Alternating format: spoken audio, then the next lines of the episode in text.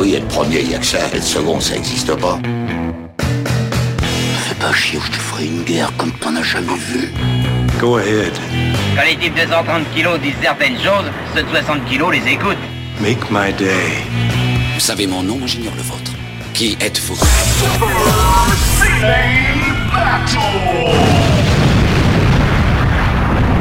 Le second, c'est un con.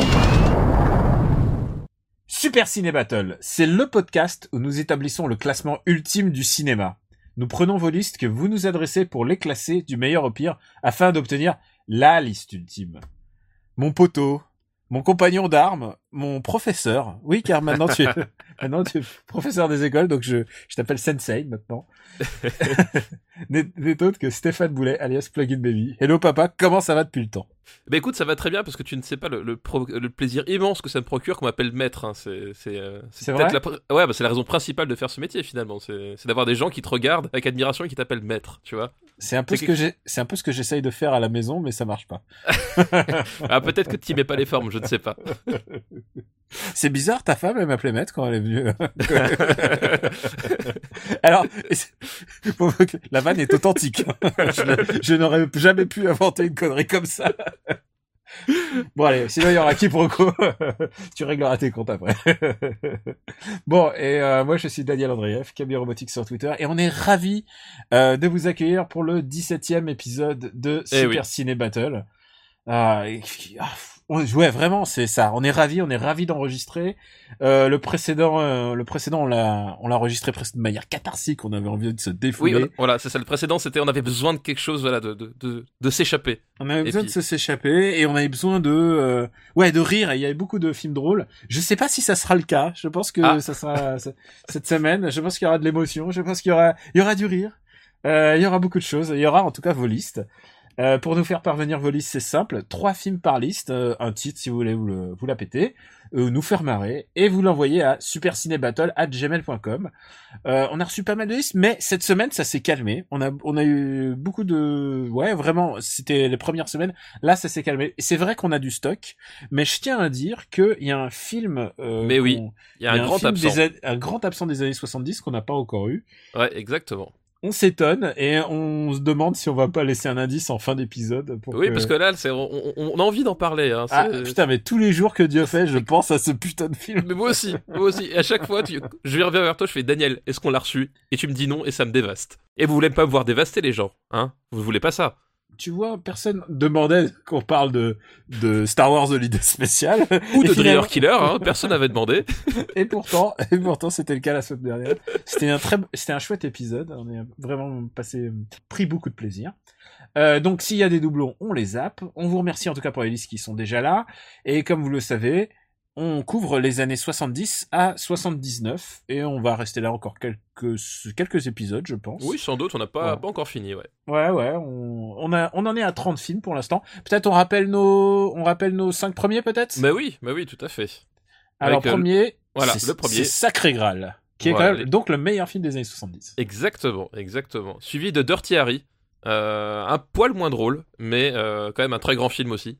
Un poil moins drôle, mais quand même, il y a de la punchline, quoi. Ah, il y a de la punchline de qualité. L'homme, l'homme des hautes plaines, juste troisième. Voilà, Clint Eastwood encore une fois. Ouais. Quatrième, Rabbi Jacob, donc le film français le mieux classé de nos listes, sachez-le. Ouais. Sachez-le, mais euh, quel, quel plaisir Rabbi Jacob, quoi. Ah ouais, je- genre, le simple fait de lire le titre, moi, ça me ça me remplit de, de plaisir. Et euh, cinquième, Drunken Master. Voilà, exactement. Et on peut faire les cinq derniers aussi. Oui, tout à fait.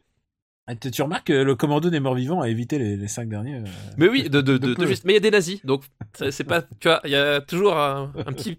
Un petit truc qui fait que voilà, qui fait qu'on sauve le film. c'est ce Donc- qui fait qu'on a de l'affection. Il n'y a pas de nazis, mais par contre, il y a euh, du porno VR de Wookiee.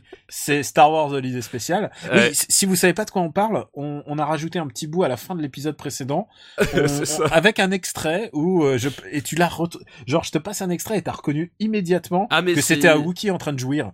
Et, et, et- et c'est- tellement caractéristique comme bruit. Tu l'as entendu une fois, tu l'entends à vie. Vraiment, c'est tu. Tu, te couches le soir, tu fermes les yeux et tu entends ce bruit derrière toi. Euh, un nouvel amour de Coccinelle juste de- au-dessous.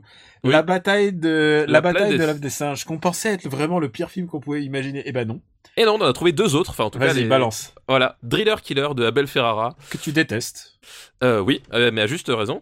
Et, euh, et Lady Oscar, hein, euh, voilà, soyons fous, le, le truc qu'on n'a pas vu venir euh, au début, qu'on avait pensé aux années 70. Blindside euh, complet. Ah ouais, mais là, c'est paf, il est arrivé, strike, quoi.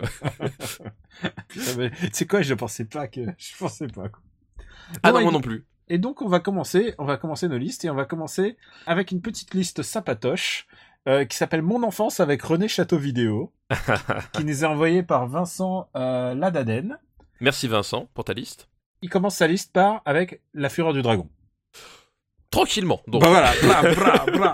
Et tu sais quoi, je me suis dit, on n'a pas encore de film de Bruce Lee. Et, euh, et il en faut un. Et voilà, bah écoute, 1972, Bruce Lee, euh, Bruce Lee débarque. C'est pas son film de débarquement en Occident, non, mais c'est clairement euh, son, son plus emblématique. Bah, c'est, c'est, c'est, en plus, je trouve pas que ce soit son meilleur, mais c'est, celui. pas son meilleur pour moi Voilà. non plus. Voilà. C'est pas son meilleur, mais c'est celui, bah déjà, euh, il tourne une petite partie euh, à l'étranger, pas tout, parce que euh, l'intrigue se situe en Italie, mais bon, tout n'a pas Ça été tourné en Ça coûte Italie. cher, ça coûte cher l'Italie. Voilà. Ça coûte cher l'Italie quand tu viens de Hong Kong. Hein. Euh, mais et surtout, ben, c'est Bruce Lee qui se dit il, me faut un adversaire blanc, un blancos, comme diraient certains, à ma mesure.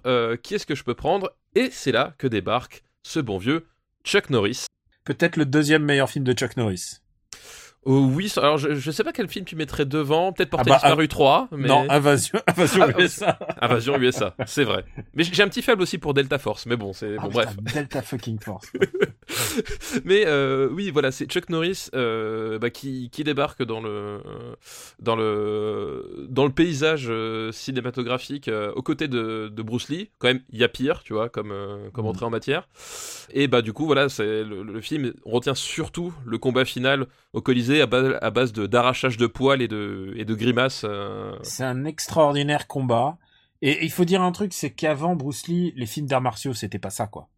C'était, euh, il a créé, littéralement euh, sanctifié un genre, et grâce à ça, tout d'un coup, tous les mômes du monde entier, ils se mettaient à faire ah et à balancer des coups de pied et à, enfin Ah oui, vraiment, c'était, il a cré- littéralement créé le genre pour moi. Enfin, il l'a, Enfin, il il a- amené il a- là où il est. il a fait exploser en fait le, euh, le, le film d'arts martiaux euh, déjà à, à l'international. Enfin, je veux dire, Bruce Lee, c'était pour les, pour les occidentaux qui, qui ont découvert ça, c'était mais euh, genre le, le phénomène, etc. Et il a, il, il a parce qu'en fait, il y avait déjà bah, bien sûr des films d'arts martiaux, etc. Mais il y avait ce qu'on appelait le, le wuxia, donc le, film de sous grosse influence du film de sabre.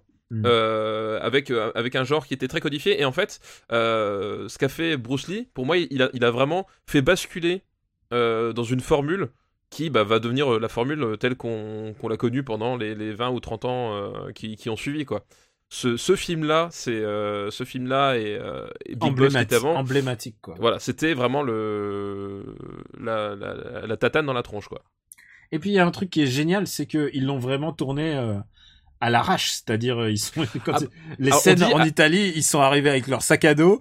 Ils- dans le Colisée, ils payaient leur place, tu vois, pour rentrer dans le Colisée. Ils avaient zéro autorisation, ils faisaient ça vraiment. La qualité du film quand tu penses que ils venaient le matin, ils venaient le matin pour pas des genre euh, comme comme des touristes quoi, tu vois. Ils l'ont fait, enfin, ils l'ont tourné à ce qu'on appelle à la hongkongaise, enfin, et, et pendant euh, pendant très longtemps, enfin en tout cas pendant les. Et à la hongkongaise, ça veut dire 7 jours sur 7. Hein. Je, dis, je dis ça à toi, monsieur Oui, le, le oui, fonctionnaire.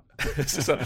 Non mais c'est vrai que c'est un c'est truc qui est emblématique de cinéma, c'est que c'était des, des mecs qui étaient prêts à tout pour filmer ce qu'ils voulaient comme ils le voulaient et ils y arrivaient euh, enfin ils ils sont capables de faire des trucs de ouf euh, dans ces conditions là quoi et euh, effectivement là euh, là ça se voit enfin tu, tu vois la, la- la qualité de certaines scènes euh, et tout tu te dis putain les, les types euh, ils en voulaient quoi Je t'ai dit, euh, c'est pas mon. Non, c'est pas mon Bruce Lee préféré. Mais Ouais. encore, et, et pas mon Bruce Lee préféré, c'est parce qu'il y en a pas beaucoup, tu vois.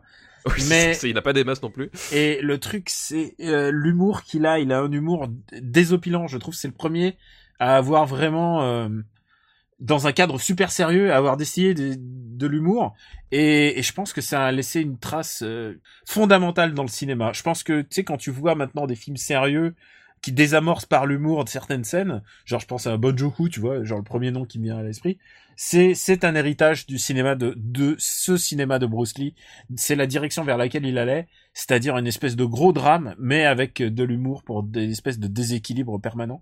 Je trouve ça, je trouve ça fascinant, quoi. La scène de Nunchaku est extraordinaire. Oui, la scène de Nunchaku est extraordinaire. Après, par contre, t'as des scènes où tu vois que Bruce Lee était pas totalement à l'aise. Enfin, je pense notamment aux- à toutes les scènes avec les, les filles Ouais. où euh, globalement il, se- il se fait, il se fait draguer et puis lui il comprend pas. Et lui, il fait ses pompes.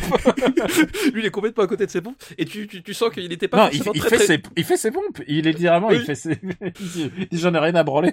Effectivement, c'était c'était le, bah, la- le, le, le- le- c'était la, la, la- la naissance du héros cool des années 80 finalement euh, quelque part c'était là. Enfin, tout le monde voulait être Bruce Lee de toute manière euh, par la suite. Hein. Bon, en plus, il a cartonné, il a cartonné en France grâce à René Château, donc cité dans le, j'ai- dans le et- titre. J'ai encore les VHS René Château chez moi. hein, C'est vrai, waouh, Ah bah, bien sûr. Avec le, avec le tigre et tout. Ouais, avec- exactement, avec, le beau Mais- tigre, la- la- euh, le gros ce truc noir autour de, qui, la pochette. bouge, hein. Ouais, Mais le, le truc, c'est que la version d'origine, telle qu'on l'a connue en France, est- a été tronquée, mais je crois qu'il manque 10, 10 minutes ou quelque chose comme ça dans, Oui, c'est bah, dans le film original, et ensuite, il, bah, et ensuite, il y a une nouvelle version où il remettait toutes les séquences euh, où la où la VF a été refaite, je crois. Mais euh, en tout cas, euh, en tout cas, bref, c'est un film qui a été malmené à sa sortie, comme tous les films qui se faisaient malin. On, a- on en a parlé aussi pour euh, Jackie Chan, les, Mhm. les VF de Jackie Chan qui un peu détruisaient les films. On l'appelait Ah, soit, oui. soit Dragon, soit Jackie. un peu beaucoup. hein. Ouais. Bon, écoute, on va pas se formaliser, on va le mettre assez haut quand même. Oui, bah quand même, c'est La scène du Colisée, euh, et c'est le premier Bruce Lee hein, de, de- du classement. c'est le premier Bruce Lee du classement. Je voulais qu'il y ait au moins un Bruce Lee. Avant qu'on bascule sur les autres décennies. Est-ce qu'on le met... Alors, Henri, est-ce que ça te choque si on le met au-dessus de Rabbi Jacob? Euh, non, ça ne me choque absolument pas. Mais est-ce que c'est au-dessus de l'homme des autres plaines ou pas? Non, quand même pas. Oui, il faut se laisser de la marge. Il y a d'autres films de Bruce Lee qu'on préfère. C'est ça. Et puis, et, soyons honnêtes, hein, euh, si on veut parler de Bruce Lee, c'est que dans les années 70, les gars. Donc, Ah oui, tout- c'est clair. façon, On a fait les années 70 pour pouvoir parler de ces mecs qui, sont, Voilà. qui ont disparu. Donc, La donc, Fureur euh, de du façon, on va Dragon. devoir les caser à un moment donné. La Fureur du Dragon, quatrième meilleur film des années 70. Ah, C'est déjà bien. ouais, tout à Bon, fait. Il y a aussi un film qui s'appelle L'inspecteur Harry, donc euh, on va on va le zapper, on l'a Oui. déjà traité. On a, on a déjà dit beaucoup de bien. Et La Scoomoon, Oh, la Scooboon, mais oui Oh, c'est des euh, souvenirs. hein. que ça, ça fait partie de ces films. Enfin, je, je veux dire, la, la Scooboon, c'est ces films-là euh, des années 70 euh, avec euh, les, euh, les, les gangsters grande gueule à la française, etc. Qu'est-ce que j'adorais ça. Enfin, j'en bouffais. Mais des, des- Ouais, on les, en fait, on les a tous vus, on genre les a- pff, presque, tu sais, c'était presque dans, c'était des films de flux, ils passaient régulièrement à la télé. Ouais. Ouais. J- J'adorais ça, enfin Belmondo, euh, euh, Michel Constantin. Qu'est-ce que j'adore Michel Constantin Ce- ce- ce- Cet acteur avec ce- ce- cette espèce de carrure complètement improbable, c'est- c'est- cette allure. qu'il joue un Ruskov en plus. euh, Oui, c'est ça, ouais. Ouais, il joue un Ruskov, mais ça se passe à Marseille. euh, enfin, Ouais, et, euh, et ouais, et c'était, euh, enfin, je, je me rappelle plus tout à fait du, du- de- comment dire, des, des, des- toutes les ficelles du scénario. C'est assez, euh, c'est assez vague. euh, c'était un bouquin ou une histoire, mais c'est une histoire de truand, c'est assez simple. Oui, c'est oui, en fait, ouais. une histoire de, c'est une histoire de Ouais. triant sur, Ouais. sur fond effectivement de, de cité phocéenne, euh, Mm. voilà, avec des tueurs à gages. Et- des choses comme ça et, et, et voilà et c'est un film enfin euh, ça, ça, ça, avait je sais pas ça dégageait forcément une classe enfin la, la, la, la façon de- des acteurs de parler de, de se mouvoir etc il y a un truc dans ce film qui qui est immédiatement attachant et qui en plus enfin pour le coup est, très marqué de ces années là c'est à dire que ça, euh, passer les, les années 80 ça va ça va complètement disparaître etc et il y avait vraiment il y a un côté euh, voilà hyper euh, hyper charmant. Enfin tu vois c'était c'est pas un très grand film mais c'est un film tu regardes t'es obligé d'aimer quoi il y a y a toujours un, un bon mot un bon mot un, bon moment qui, qui, qui va te happer et te, te garder dans le film quoi Ouais, c'est ça. C'est pas évidemment euh, Belmondo, il aura fait mieux. dans- Enfin, c'est un Oui. truc plus plus cohérent dans sa carrière. Mais celui-là, il est vraiment, il y a une espèce de de sympathie naturelle qui se dégage euh, de ces films qui se faisaient quand même un peu. Ils avaient des énormes succès populaires, mais alors ils se faisaient démonter par la presse. ah bah oui oui c'est bah, oui bah, c'est- pas enfin c'est pas étonnant dans, dans, dans le sens où Mm. effectivement c'était euh, c'était une veine de- du cinéma populaire et donc forcément enfin il y, a- il y a- il y a souvent pas toujours Mm. mais il y a souvent des, des décalages euh, entre euh, entre euh, une, entre le- la presse et, euh, et les spectateurs à ce niveau là quoi en tout cas Bon. voilà Où est-ce qu'on va le mettre? Alors, où est-ce qu'on va le mettre? Euh, Balance-moi Est-ce que bal- balance-moi un titre, balance-moi un chiffre. Euh, Moi, je le mettrais. Je le mettrais quand même au-dessus des bronzés, personnellement. Non, je trouve que la Lucien est plus, plus puissant quand même. Hum, Est-ce que ça te dérange si on le met entre la Lucien et le vieux fusil? Mais écoute, non, je te, je te le laisse. Ça me va. D'accord. C'est pre- le premier film de Belmondo qu'on classe Eh oui. enfin. Est-ce Ah. que t'es heureux là? Mais oui, je suis heureux. Je, je suis un, un immense fan de, de Bébel. Enfin, je, je, je, je, je, je me, cons- je me reconstitue. Parce qu'à l'époque, j'ai- j'enregistrais tous ces films en VHS, etc. Et puis bon, bah, du coup, ça s'est un peu perdu avec le, Ah le bah temps. Et je me reconstitue patiemment toute la filmographie de, Belmo- de Belmondo euh, chez moi. Et j'adore regarder ces films. Enfin, c'est. Voilà, je, je, je ne peux pas ne. ne- Même, les, même les mauvais, même ceux que j'aime pas, il y a, il y a Bébel, il y a toujours un moment donné où je vais, je vais apprécier. euh, voilà, pour X ou Y raison, quoi. Eh ben écoute, euh, écoute, on va remercier Vincent pour sa liste. Oui, merci Vincent. Et on va passer à la liste de Virginie. Et Bonjour Virginie, merci pour nous, ta avait, liste. écrit- qui nous avait écrit une liste. Alors, euh, pro tip, si vous voulez euh, pas que votre liste passe, mettez le nom de votre copine, parce qu'en général, euh, c'est genre, je me dis, il faut, il faut, il faut, il faut aussi des noms. Il faut aussi, on- parce que la majorité de nos auditeurs sont masculins en fait. J'ai remarqué dans les stats. Tu sais, Oui, on a ou- un truc. euh, Ou donner une liste avec un pseudonyme genre Ursula69, un truc comme ça, que, que Daniel Putain, va repérer tout de suite. So 80s, quoi. Vraiment, ta vanne. Ula. Vraiment, 3615 Ula. en tout cas, on remercie Virginie de, de sa liste. Qui, elle nous avait envoyé une, une liste dans le tout premier épisode. Et alors, c'est une liste qui s'appelle They See Me Cruising, They Hating. Et Très bon ça. il y a une thématique que tu vas voir, une thématique, je dirais, automobile. ah, c'est bien en plus l'automobile des années 70. il y On avait- commence avec Grease. Oh bah oui, Euh, Travolta, Olivia Newton-John, euh, le, le film de toute une génération, n'est-ce pas? Ah bah ça, putain, si tu veux vraiment une, une espèce de balise générationnelle, euh, Ouais, tu, prends Grease, quoi. Et- Il y a soit Grease et Dirty Dancing. quoi. Voilà, exactement. C'est euh, bah, comédie musicale avec euh, un Travolta euh, et une Olivia Newton-John qui puait le sexe, euh, chacun de, de, de leur côté à des, des dizaines de- Ouais, de, Travolta kilomètres. Quel danseur, quoi. Quel danseur de, de, de- quel danseur de folie. Mm. Euh, voilà, enfin, on va pas chanter les chansons parce que on n'est pas des chanteurs, mais je pense que Et, vous et avez je pense tous que en si, tête. si je mets les musiques derrière, on Voilà. va se faire flasher, mais alors d'une Voilà. certitude, quoi. Vous avez tous en tête les, les musiques de Grise, euh, voilà. Après, c'est, c'est, enfin, c'est vraiment, c'est, comme on dit, c'est un film balise, c'est un film culte, etc. Après, moi personnellement, c'est pas un film qui m'a spécialement marqué outre mesure. Non, non, alors, il t'a pas marqué, mais en fait, il t'a marqué, tu le sais. Oui, voilà, mais C'est parce que la, la scène du, de la course en bagnole, enfin, les scènes, euh, la scène de, de drague, enfin, les, tu, tu les as forcément dans ta tête. C'est Oui, un moment sûr. où le film Oui, dépasse le statut de film et il devient une espèce de d'icône mémo- mémorielle euh, comme euh, pour la plus jeune génération euh, Matrix quand il évite les balles tout d'un coup ça devient ça devient un truc que tu te souviendras toute ta vie d'un moment Bah, précis ça devient, quoi. ça, devient, un- ça devient carrément un, un moment culturel. Enfin voilà, Mm. c'est, c'est un marqueur culturel euh, en soi, euh, Grise. Et mais c'est un film que j'aime bien, mais tu vois, c'est pas un film que je remettrais non plus systématiquement en boucle, quoi. Écoute je trouve que euh, il y a un truc qui joue en la faveur de Grease et je pense que beaucoup de films musicaux l'ont pas autant que celui-là c'est la qualité des chansons en fait Oui, bah ça, les, c'est, les musiques sont super en fait ça, les c'est vrai musiques de que Grease elles sont vraiment elles sont chouettes quoi c'est un film qui est vraiment agréable, chouette, et euh, vraiment c'est un film à, à voir au moins une fois, quoi. Enfin, c'est vrai. Voilà, moi personnellement, je le reverrai pas tout le temps, mais quand tu le vois, bah ça fonctionne, t'es dedans. Euh, voilà, t'as des, bah, t'as des, t'as des passages qui, qui marquent et puis t'es content de l'avoir vu quoi. Et tu ressors, effectivement, tu fredonnes les chansons. Ouais. Voilà. Et Et, pour, pour un voilà, film musical ça- qui n'est pas qui n'est pas mon truc, c'est pas mon truc dans la vie. D'ailleurs, plus, euh, je suis pas ultra fan de comédie les- musicale de manière les générale. Disney, les Disney dès que ça chante, en général, ils perdent 50% de mon attention. Ouais, c'est compliqué les Disney qui chantent. hein. Il y en a Ouais. certains qui s'en sortent mieux que d'autres, mais c'est Ah ouais. oui. On- on- on- Rassurez-vous, on va revenir dans les années 80. Tu sais qu'il y a, en fait, il y a une liste, une liste de gens qui adorent m'entendre dire du mal, parce qu'ils savent, tu sais, quand moi je dis du mal, genre je taille, genre euh, remember euh, la ligne verte, quoi. Et Ah, alors, euh, attends, alors, pas du tout. Moi, je, moi, je trouvés très mesurés et, et, et alors parfaitement objectifs euh, sur, sur ce moment-là. Merci mon chéri. mais, mais genre, ils m'ont envoyé une liste genre de haine avec les Disney que j'ai dit, j'ai dit, balancez-les nous, je vais, je vais les sniper jusqu'au dernier. Et j'ai des listes, putain, mais qui, quand on reviendra aux années 90, ça va être, ça, ça va être sanglant. je pense que les gens ont envie de ça aussi.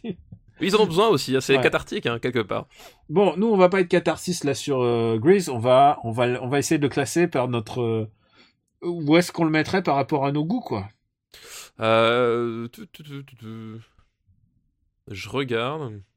Bah, c'est, pour moi, c'est un film de milieu de classement, tu vois.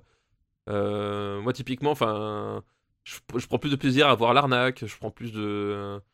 euh, Hmm. Ouais, je mettrais quelque part en dessous de l'arnaque, quelque part par là. Tu Alors, vois. écoute, non, non, non, non. Moi, je, je mets un peu plus bas. Je le on mets. peut même plus, ouais, plus bas, bien sûr. hein. Moi, je, je, je prends plus de plaisir à voir Moonraker, mais voilà, entre Moonraker et les Valseuses.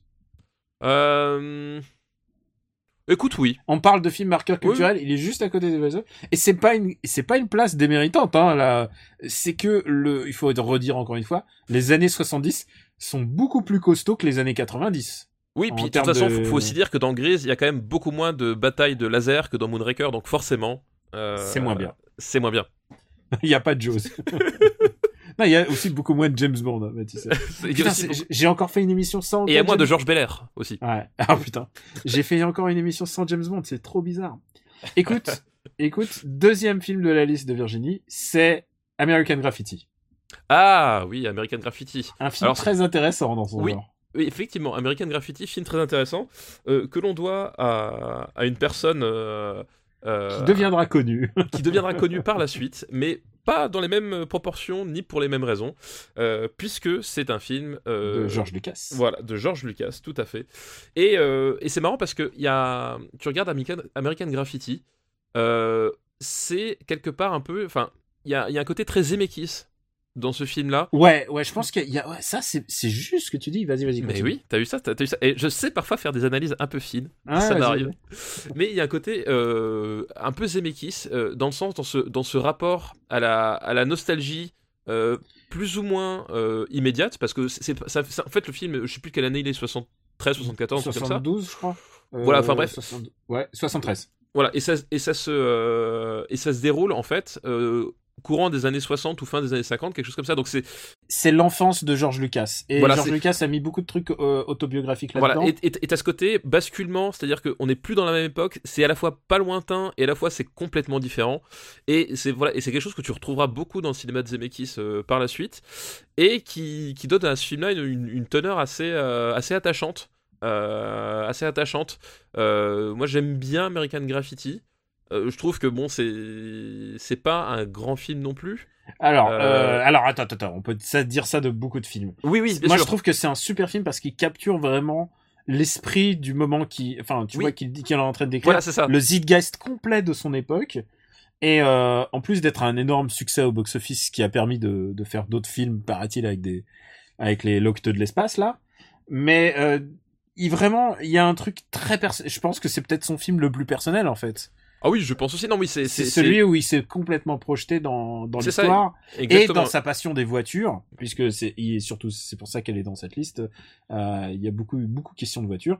Ah bah oui, bah, les, Euh, les, les, les, les, enfin, les différentes Chevrolet, les trucs comme ça. Enfin, il y, a, il y, a- il y avait un côté, euh, ce, ce, ce moment où tu regardais des, des, des choses avec une passion. C'est filmé avec, enfin, justement, les, les voitures, euh, les attitudes des personnages, c'est filmé avec beaucoup de, euh, beaucoup d'amour, beaucoup d'admiration. Enfin, tu vois vraiment qu'il s'est remis dans la position du, du, du, du gamin ou du préado qu'il était à ce moment-là. Quoi. Il y a, et c'est et c'est vrai que ça, ça transpire dans Et quand il tu y, a regardes un- le film. il y a un autre truc, et ça, euh, quand tu revois les, les films tardifs de George Lucas, et je dirais pas les noms, mais il y a un truc qui me, qui me sidère, c'est à quel point ce film est bien réalisé, en fait. Euh, C'est quelque chose qui va un peu, euh, Genre, un, il y a, un- un peu dilué, on va dire. non, mais disons, il y a une vraie logique de réalisateur, il y a une vraie oh, proposition d'offre. Il, il a vraiment trouvé une espèce de créneau dans lequel il aurait pu rester. Oui, et alors, il a, il a pour choisi le- de pas le faire, ouais. Et pour le, mais pour le coup aussi, il faut aussi souligner que euh, c'est peut-être euh, aussi une, une des raisons, c'est-à-dire que euh, ce film-là, American Graffiti, c'est encore un film euh, de la période de la collaboration euh, Avec Francis Ford à- Coppola. à Francis Ford Cop- Coppola. Il faut savoir que euh, à cette époque-là, euh, Coppola et Lucas étaient genre les meilleurs amis du monde, c'est-à-dire que euh, ils étaient, enfin voilà, ils ont lancé leur carrière plus ou moins en même temps, et ils avaient tous les deux euh, des aspirations de, à devenir les, les rois d'Hollywood, etc.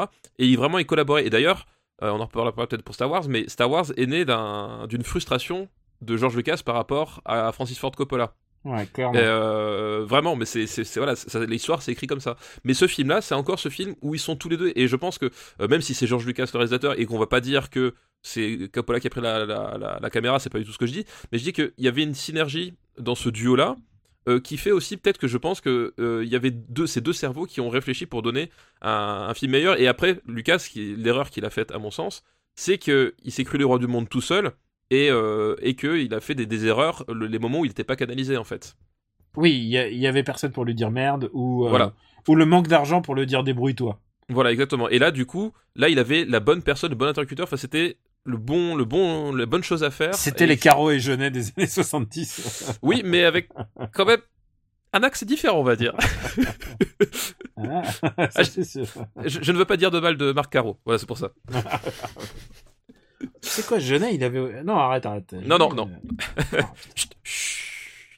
Bon, écoute, où est-ce qu'on va le mettre en... Est-ce que tu préfères THX ou celui-là? Euh, bah, THX euh, est très intéressant pour son projet de mise en scène, pour le coup. Bah Parce ouais, c'est super réalisé, quoi. Il y, a, il y a plein de trucs euh, expérimentaux, parce que c'était ça qui l'intéressait. Enfin, en Mm. plus, ça paraît bizarre aux gens aujourd'hui. Mais George Lucas, il voulait euh, faire du film expérimental euh, à la base. Donc, et THX, il y a, il y a un côté très, très expérimental, mais très souvent pertinent dans ce qu'il fait. Et là, c'est un film qui est plus vivant, on va dire. Euh, moi, je préfère THX, euh, personnellement, euh, parce que ça me parle plus. Euh, mais c'est marrant parce que c'est pas c'est pas les mêmes optiques en fait c'est même pas les mêmes euh, mécaniques de réalisation en fait il c'est deux films qui ont été réalisés différemment et dans des optiques assez différentes quoi Ouais. Bon, écoute, où est-ce qu'on va le mettre? C'est un film un peu euh, compliqué. hein. ouais ouais c'est un, c'est un film pour lequel j'ai beaucoup d'affection que je trouve chouette mais Voilà, et qui mais- représente la culture du rock et des bagnoles. hein. oui oui oui Vraiment, mais euh, mais c'était euh, c'était le c'était enfin, le, le, le- le côté euh, le voilà le- les jeunes les, jeunes fougueux de l'époque tu vois mm. ce côté-là. Euh, et ouais, c'est un. Quoi est-ce qu'on peut le mettre Euh, Moi, je le vois pas devant French Connection. Enfin, tu vois, c'est un palier que je ne peux pas franchir pour ce film-là, en tout cas. Ah ouais, non, on est, non, on est d'accord, quoi. Mais vas-y, vas-y, dis-moi, dis-moi, Euh, dis-moi, dis-moi. Où est-ce que tu le verrais? Moi, je le verrais. euh, Je le verrais au-dessus de Grise, déjà. Euh, Mhm. Et je le verrais, je sais pas, aux alentours de la Moon ou quelque chose comme ça, tu vois. Peut-être en dessous de la Moon parce Ouais, qu'il y a Belmondo dans la Moon. D'accord, écoute. Alors que Richard Dreyfus, ça te plaît moins. Ah, je suis moins Richard Dreyfus que Jean-Paul Belmondo. C'est comme ça. C'est des choix de vie, tu sais. C'est parfois un, un choix, un choix te C'est comme, voilà, il y en a certains qui, T'écris il y a certains qui sont plus Zack Snyder que David Fincher. C'est pareil, c'est un choix de vie. Voilà. C'est clair. Et le dernier film de sa liste, c'est Sugarland Express. Sugarland Express, réalisé par un autre personnage euh, qui va avoir une certaine importance dans le cinéma hollywoodien par la Je connais suite. pas.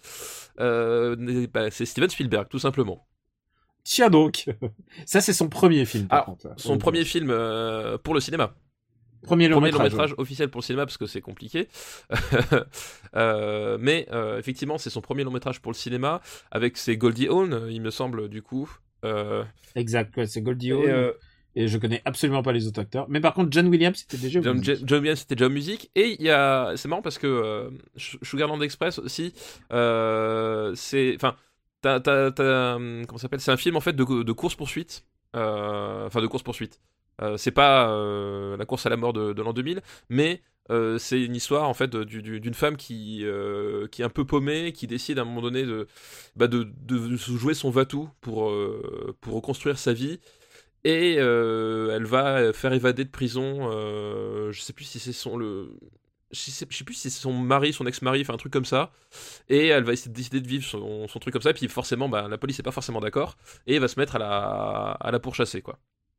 Ça, c'est le Mhm. pitch de, pitch de départ, quoi. Et euh, évidemment, enfin, le- cette idée de, de, de dire Ah, Steven Spielberg, on va le foutre sur, des, sur un film où euh, il y a beaucoup de routes et des voitures, c'est pas complètement anodin avec le film qu'il avait réalisé avant pour la télévision, euh, dont j'espère un jour on parlera. Ah oui, ça c'est. Ouais, je crois que. Alors, écoute, On verra bien. Si, si, si on a fait Star Wars Holiday Special, On peut tout faire. peut Bah, tout il est sorti au cinéma, remarque. Hein. Il, a, il a eu une sortie cinéma Oui, oui, bien bien des années après, mais il a eu une sortie cinéma. Oui, voilà, donc c'est un, c'est un, c'est un film de Spielberg que c'est vraiment pas dans mes préférés. Ah, ça c'est sûr. On va dire. Et, et, et aussi un autre truc, c'est que c'est. C'est pas son film le plus personnel. Non, non, c'est voilà, c'est un, c'est un, un film où, qui, qui fait parce que bon, on lui donne sa chance. euh, Il faut, il faut commencer quelque part, et souvent c'est pas ton premier. Mais- C'est pas ta première œuvre la plus mais en même temps, euh, ça reste un film ben, qui a quand même une certaine gueule malgré tout parce que euh, euh, même s'il se donne, même tu, tu sens qu'il se donne pas à fond en fait. Mais il y a quand même un certain savoir-faire qui fait que euh, ça tient ça tient quand même relativement bien debout, c'est plutôt bien filmé, etc. C'est juste, ça n'a pas de coup d'éclat, ça manque un peu de souffle. Voilà, c'est un film assez. Euh, assez étrange, qui peut être un peu frustrant d'ailleurs quand tu ben, quand as connu Spielberg par la suite, euh, euh, toutes ces grandes œuvres, etc. Quand tu le reprends à rebrousse-poil, ça peut être assez frustrant parce que bah tu voilà tu, tu sens qu'il est pas qu'il est pas à son maximum. Mais voilà, sans ce film-là, on n'aurait pas eu euh, bah, le film, euh, les films qui vont venir par la suite quoi. Ah, tu Il y en a quelques-uns, Bah, genre, le film qui vient genre juste, juste après. l'année suivante, euh, on va pas dire, hein, 1975, il, Ouais. il fait un petit film qui va se remarquer quand même. Qui, qui va faire peur sur le Voilà, exactement. Écoute, où est-ce qu'on va mettre Sugarland Express Ah, Sugarland Express. euh, Et effectivement, moi j'ai peut-être plus d'affection pour American Graffiti que pour Sugarland Express. Euh, Parce que voilà, c'est un, c'est un film qui, qui, qui est peut-être plus, Ah oui, plus captivant que, euh, que Sugarland Express. euh. Puis en plus, euh, avec des couples dans des voitures, on a, on a fait tellement mieux. Enfin bref, je m'égare. Si je te dis, si je te dis au-dessous de Grise, Euh, on peut le mettre au-dessous de Grise. c'est quoi Je mets au-dessous de Darkstar. Ouais, au-dessous de Darkstar. Très bon choix. T'es même en bas de peloton, t'es quand même, t'es quand même pas mal. Hein, Oui, ça, de rien, c'est-. Bon, il- est juste au-dessus du commando des morts vivants. Ah non, de Star Trek, pardon, j'ai pas vu. Merci pour ta liste, Virginie. Merci Mais Virginie pour ta liste. On va passer à une liste qui s'appelle Sortez le rouge et le pâté. Putain, euh, qu'est-ce qu'on est bien là? C'est une liste qui nous a envoyé de JB de Namek. Donc euh, il habite à Namek, visiblement. Merci, Merci, JB. JB. Le, pre- le premier de sa, sa liste est le viager qu'on a déjà, dont on a déjà Donc, parlé. ouais, forcément. Pierre Tchernia repose en paix. Le deuxième, c'est le Grand Bazar de Claude Zidi. Le, de, de Claude Zidi, Le Grand Bazar, le film avec les Charlots. Euh, Ouais. Pour les, les plus. Avec les Charlots et un casting 3 Ouais, non, étoiles 70s. Galabru, Ah, euh, Michel Serrault. Galabru, Michel Serrault. Et il y a encore des guests et tout ça. Enfin, genre les Roger Carrel. C'est- voilà, et, euh, voilà. Et effectivement, le, le Grand Bazar, moi j'ai un souvenir assez diffus en fait, parce que euh, bah, Alors, il est diffus, mais si tu regardes des images, Oui, non, tout ça. coup, ça te... les, les courses poursuites dans les supermarchés. Voilà, tout, exactement, parce qu'en fait, fin l'histoire, c'est, euh, je- si je me souviens c'est- les Charlots qui sont bah, globalement des, des glandus, hein, euh, qui, qui vivent dans, dans leur, dans, leur, dans leur cité HLM et qui bah, doivent euh, un peu bah, se, trouver de, quoi s'occuper et accessoirement de quoi gagner leur vie. Et forcément, comme c'est les Charlots, ils vont faire des, jobs et ils sont jamais bons dans ce qu'ils font. Et donc voilà, c'est bah, l'humour des Charlots euh, avec euh, pour le coup du pur gag, euh, vraiment. du pur gag visuel, du pur gag, du pur gag potache, etc. Enfin voilà, c'est ça c'est tout un esprit qui est tout, Ouais. tout l'esprit Charlot quoi. Les Charlots qui faisaient aussi la, la musique eux-mêmes. hein. La, ch- la chanson qui passe dans le supermarché, c'est une chanson des Charlots. Parce qu'ils faisaient des disques. Oui, tout à Charlots, fait, en exactement. Ils faisaient des disques. Et, et donc, et donc ouais, ils font, ils font tout, ils font, ils ont, sauf le scénario, c'est Claude Zidi. Mais, euh, mais du coup, pour moi, la, la scène dont je me souviens le mieux, c'est vraiment la, la- les, enfin, les, les passages avec, avec où justement, enfin, Serrault qui fait le. Je sais plus si. Alors, Serrault, il, est le patron Voilà, ça, il fait du patron supermarché, il me semble, quelque chose comme ça, et forcément, il se retrouve avec, avec, ses, un- avec ses- ses incompétents notoires, euh, et Serrault, enfin, euh, voilà, il, prend son pied forcément en faisant le, le- C'est un en, gros en dégueulasse. faisant le, le- le capot de service, il- voilà, et, et Serrault qui fait un dégueulasse, c'est forcément génial. Et euh, c'est- moi, c'est les, les scènes que je que, que, que j'avais que j'ai beaucoup aimé, qui me, qui me reste, aujourd'hui de, de ce film-là, quoi. Et un film qui est un peu théâtral. euh, tu vois, il fait un peu Oui, café-théâtre. oui, bah, t'as- bah, de toute façon, il, y a un peu, il y a un peu côté guignol. t'as un ça. vraiment café théâtre. Ouais, ce que je disais, c'est que t'as- t'as t'as- t'as plein de moments, en fait, tu, tu, tu sens le côté, euh, on- fait des sketchs, quoi. Euh, Il y, a, y, a, y, a, voilà, il y a des fois, tu, tu te dis, bon, bah, euh, Toutes les scènes, toutes les scènes où il y a les, où il y a les Voilà. Charlots, en c'est général. ça, tu, Comme c'était vraiment des gros branleurs. tu, et tu, tout, tu euh. dis finalement, c'est, enfin, les mecs, ils ont mis du liant entre certaines scènes, c'était pas- c'était pas forcément nécessaire. Tu, sens qu'ils ont fait la scène parce qu'ils avaient envie de se faire ce, ce gag-là, etc. Donc, t'as un côté. Mm. Alors, ça peut paraître un peu, un peu désuet ou déconstruit. Pour, pour, les, pour les gens qui ne connaissent pas les Charlots, c'est un peu le palmacho, sauf qu'ils sont quatre. oui, c'est oui, c'est vrai, c'est- c'est c'est- c'est pas faux, c'est pas faux, Euh, c'est pas faux. Et d'ailleurs, d'ailleurs, il y a vraiment un côté Charlot dans le film des, des, du palmacho que j'ai vu il y a pas Ah bah, j'ai- moi, je l'ai pas vu. Je précise. Euh. Ah bah oui, ça sur l'accès Bah, bah- des comédies françaises, tu Ah bah, ça, de toute façon, puis en plus, moi, tu sais, euh, j'arrive pas à voir les films en VO, donc euh, voilà. voilà. Pour ceux qui n'ont pas compris la blague, je suis désolé. Euh, écoute, où est-ce qu'on va mettre le grand Où est-ce qu'on va bazar mettre le grand bazar? Euh, Euh, Je mettrais ça quand même au-dessous de... Je mets ça au-dessous des bronzés. Ouais, oui, oui, largement, ouais, ouais. C'est, on n'est pas. Je vais même. Je suis peut-être tenté de mettre le viager au-dessus, tu vois. Ah oui, oui, le Ouais. viager au-dessus. ouais. Euh, Mais je le mets au-dessus des vaseuses. bah écoute, on peut le mettre entre Euh, n- euh, f- Moi, je, te- je pense que j'aurais plus de plaisir à, voir le grand bazar. que les valseuses. Euh, Ouais. Oui, c'est possible, ouais. Écoute, ouais, ça me va. Écoute, le grand bazar de Claude Zidi. Est-ce que c'est pas le premier Claude Zidi de notre liste Euh, Peut-être si. Quand même un, un, grand, un grand réalisateur euh, qui a été euh, très prolifique. Merde, attends, Claude Zidi, il est pas décédé? Euh, Claude Zidi. Non, il est toujours en vie. Ah merde, est-ce que j'efface euh, le fait que Claude Zidi est décédé Voilà, tu... Merde, parce que...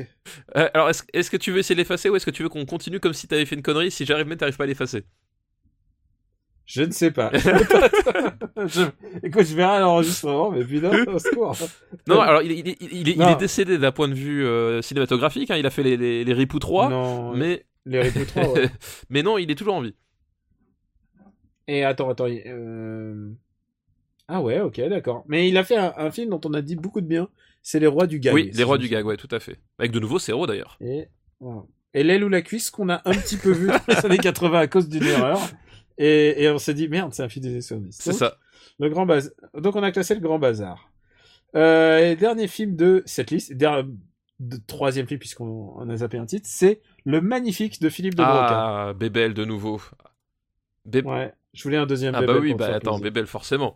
Donc le magnifique, alors c'est euh, le côté euh, euh, parce que faut savoir que Bébel dans les années 70, euh, il est après avoir fait partie de la nouvelle vague, après avoir traîné ses, ses guettes là-dedans, il commence dans les années 70, c'est une espèce de, double mutation qui est qui va développer deux, vraiment développer deux axes de, son cinéma, c'est-à-dire d'un côté le, le Bébel dur à cuire, le, le Clint Eastwood français, et euh, de l'autre le, le Bébel Toc toc toc toc Toc Toc badaboum. Voilà, et de l'autre côté effectivement le côté euh, guignol, pur et simple, euh, voilà. Ouais. Et le magnifique de Philippe, L'as des voilà. As. Et magnifique de Philippe de Broca, c'est euh, c'est- dans, dans la catégorie guignol, c'est euh, je pense un, un, un, un, un Bébel qui est qui est super important parce que c'est c'est celui qui qui, qui marque vraiment, enfin c'est la plus grosse note d'intention sur le, le- sur ce que veut faire Belmondo avec le Bébel de Tac Tac Badaboum quoi. Son personnage est lâché. Faut dire un truc, c'est que Bébel, la décennie d'avant, il faisait des films méga. Oui, c'est ça, c'est ce que je disais, c'est que Et- c'était c'était euh, c'était l'icône de, de, de- c'était une des icônes principales de de la De la nouvelle vague, vague. et, et c'était c'était vraiment ça et euh, et du coup effectivement là il, il- il part sur quelque chose enfin il part vraiment sur ces sur ces sur ces sur ces deux versants euh, qui ont rien à voir parce que dans les deux cas c'est des films qu'on peut considérer comme commerciaux euh, sans poser la, moindre le moindre jugement de valeur dessus Euh, et voilà et du coup c'est c'est vrai que c'est un choix de carrière qui qui, je pense, a dû pas mal décevoir certains qui, qui l'imaginaient ad vitam aeternam débiter des, des dialogues en plan fixe sur un fond gris. Euh, mais c'est là où, pour moi, il, est, il, il est- il exulte dans les deux. Enfin, je veux dire, euh, à la fois le bébé viril, à la fois le bébé guignol. Moi, j'étais fan des deux versants, quoi. de Broca, donc Ouais, le réalisateur qui écrivait. Tu sais que en fait, il avait écrit le film, il avait coécrit le film avec Francis Weber. Ah non, je savais pas, mais C'est un, c'est un film coécrit avec Francis Weber et Francis Weber, ils étaient pas d'accord. Il y a eu grave scission, euh, D'accord. scission du, au- genre il était pas du tout content. Et, euh, sans doute se sont-ils disputés euh, autour du personnage d'un personnage féminin. Évidemment, Francis Weber, il voulait réduire le rôle féminin. Et d'après ce qui se dit. Et donc du coup, il y a vraiment, il y a eu un clash et genre à base de, je veux pas que mon nom apparaisse dans le film. Ah d'accord, je- non je savais pas, mais, euh, mais c'est intéressant quoi.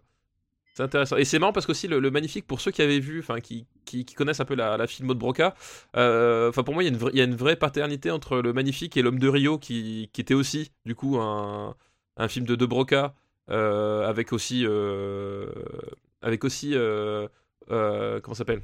Avec aussi Belmondo voilà j'y arriverai Euh, il y a y a- il y a une espèce de enfin pour moi il y a une espèce de lien qui se fait entre ces, ces deux films là quoi Ah, oui, ouais, c'est vrai qu'il y a un truc là. Il y a un truc. Tiens, je suis en train de il y a un regarder. truc. thématique quoi Euh, j'ai regardé, j'ai juste de checker la, la fiche Wikipédia et euh, qui disent aucun scénariste n'est mentionné, ni au générique de début, ni celui de la fin.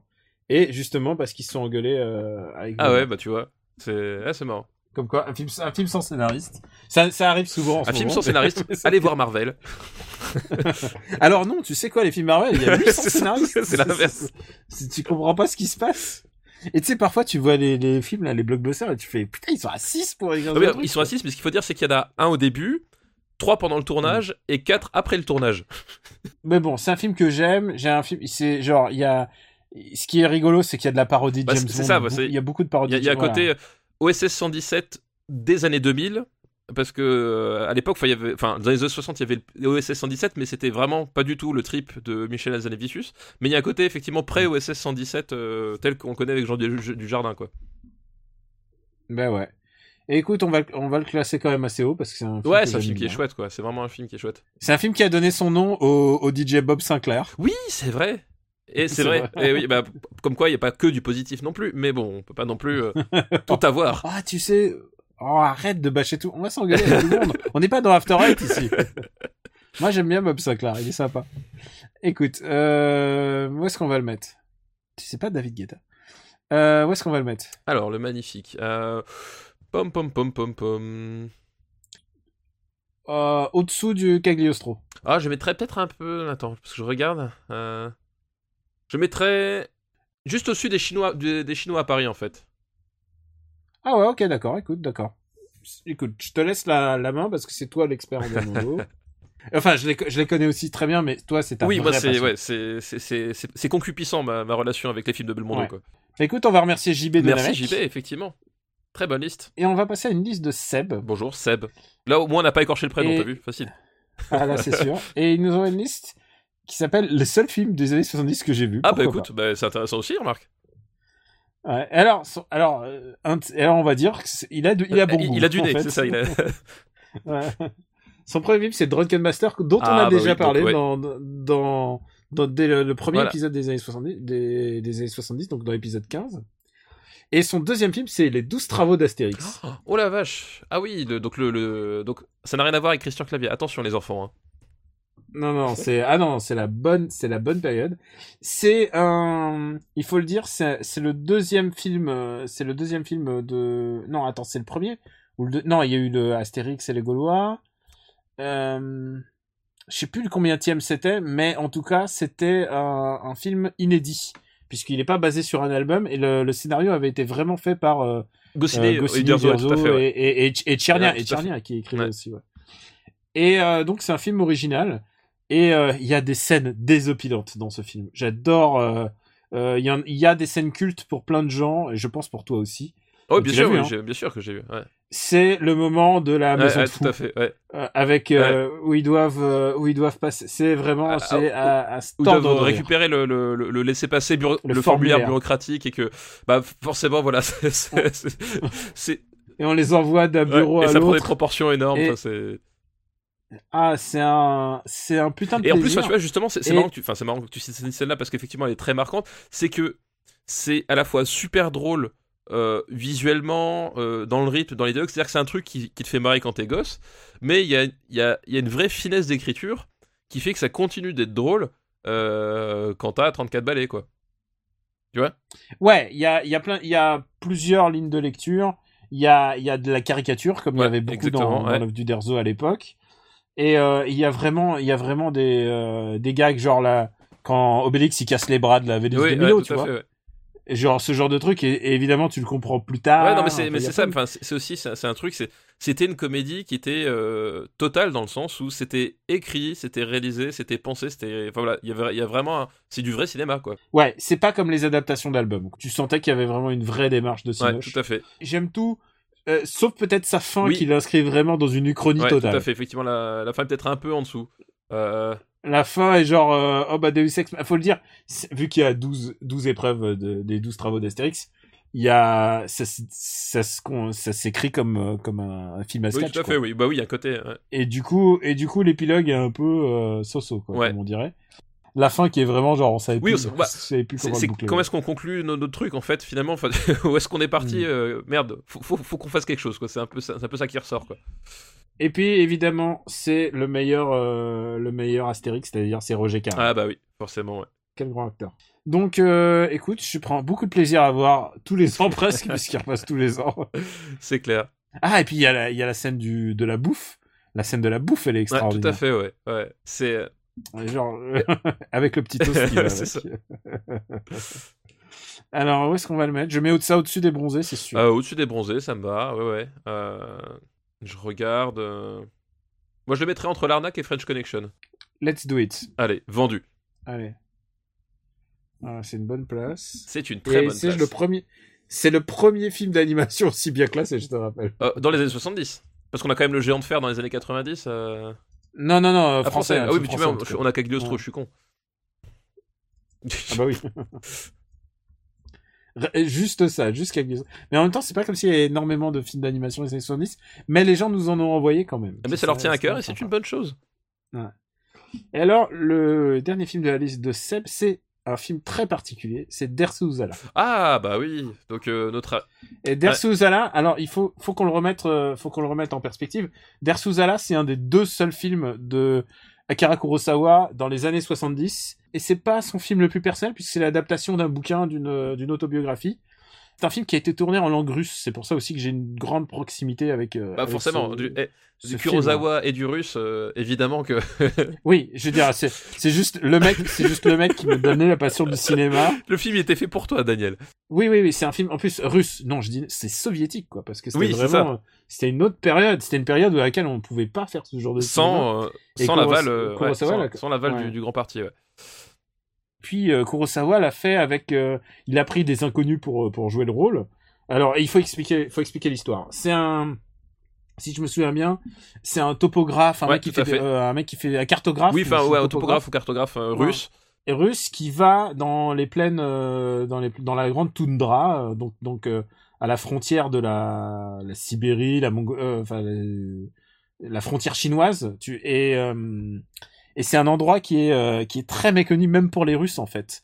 Et on, on plaisante beaucoup. les- Il y a vraiment des blagues sur ces gens-là, sur les sur euh, sur les, les les asiatiques de de Russie. euh, Il y a vraiment des blagues de moquerie de l'ordre des Belges. Ou, des crétins des Alpes. Euh, Je te rappelle, tu sais, Et donc, euh, c'est euh, c'est ce mec-là qui va euh, qui va dans ces plaines, dans ces steppes, et euh, il rencontre Dersu Uzala, qui est un chasseur. Un, auto- Et, un euh, chasseur autochtone, hein, donc du coup. Ouais, c'est un chasseur, euh, c'est un, un local. Et ils vont se lier d'amitié. Et il y a vraiment une ordre de respect, genre de sensei.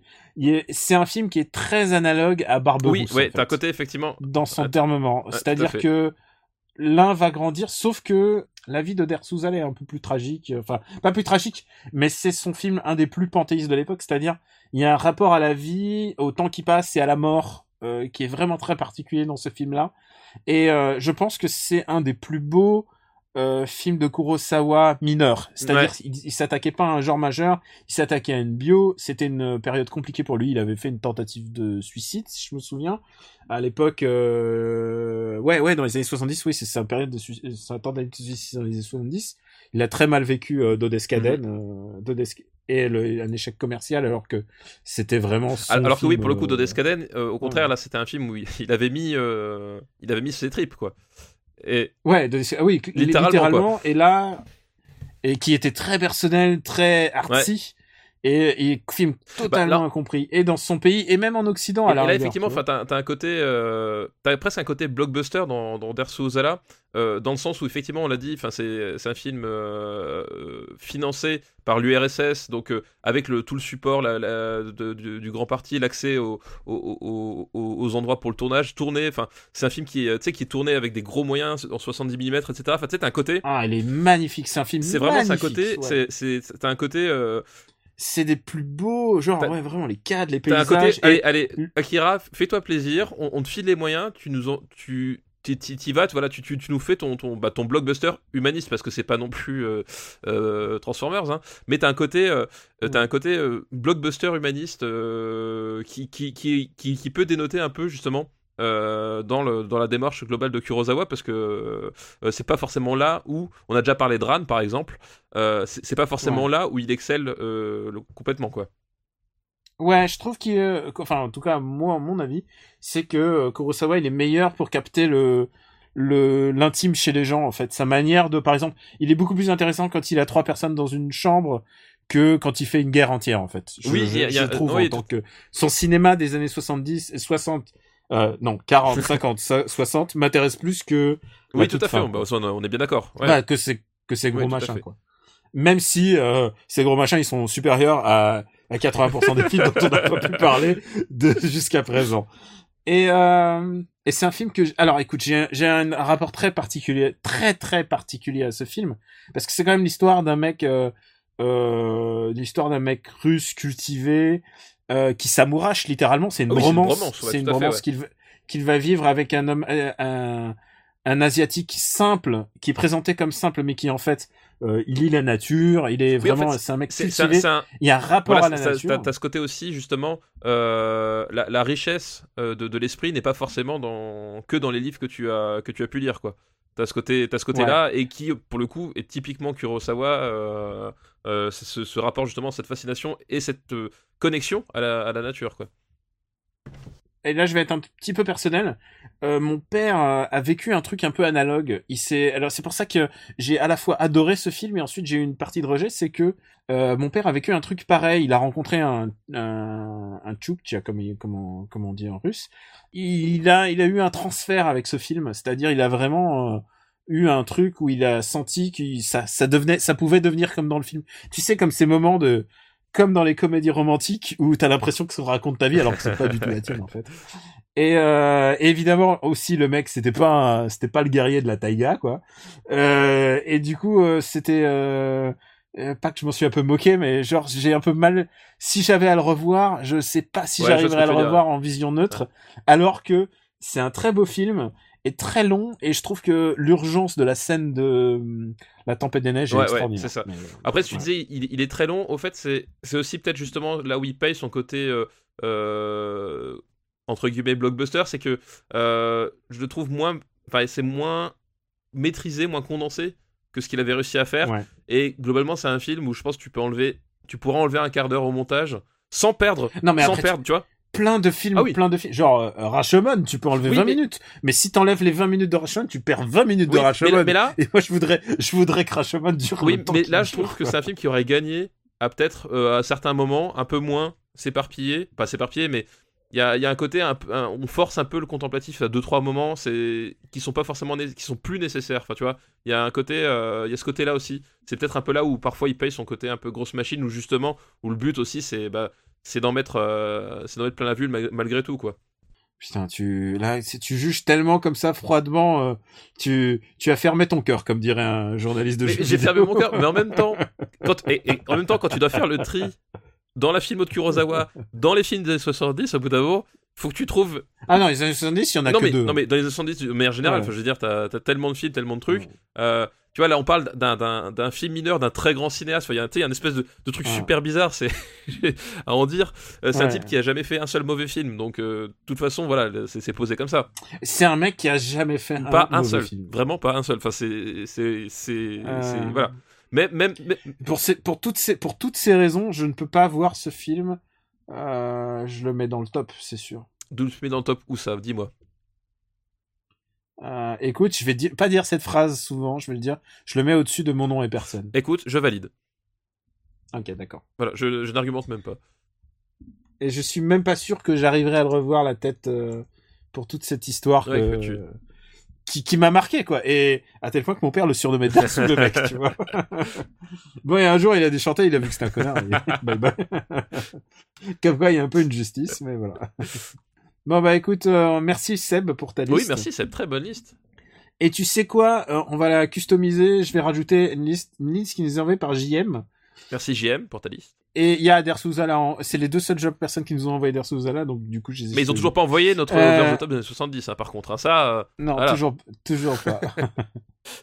Et c'est une liste qui, on va, il y a que deux, donc du coup, il y a Der Souzala dedans, mais il y a deux autres films. C'est une liste qui s'appelle, et elle est de fort à propos aujourd'hui, puisque aujourd'hui il vient sortir, c'est FF15 n'a pas inventé la bromance.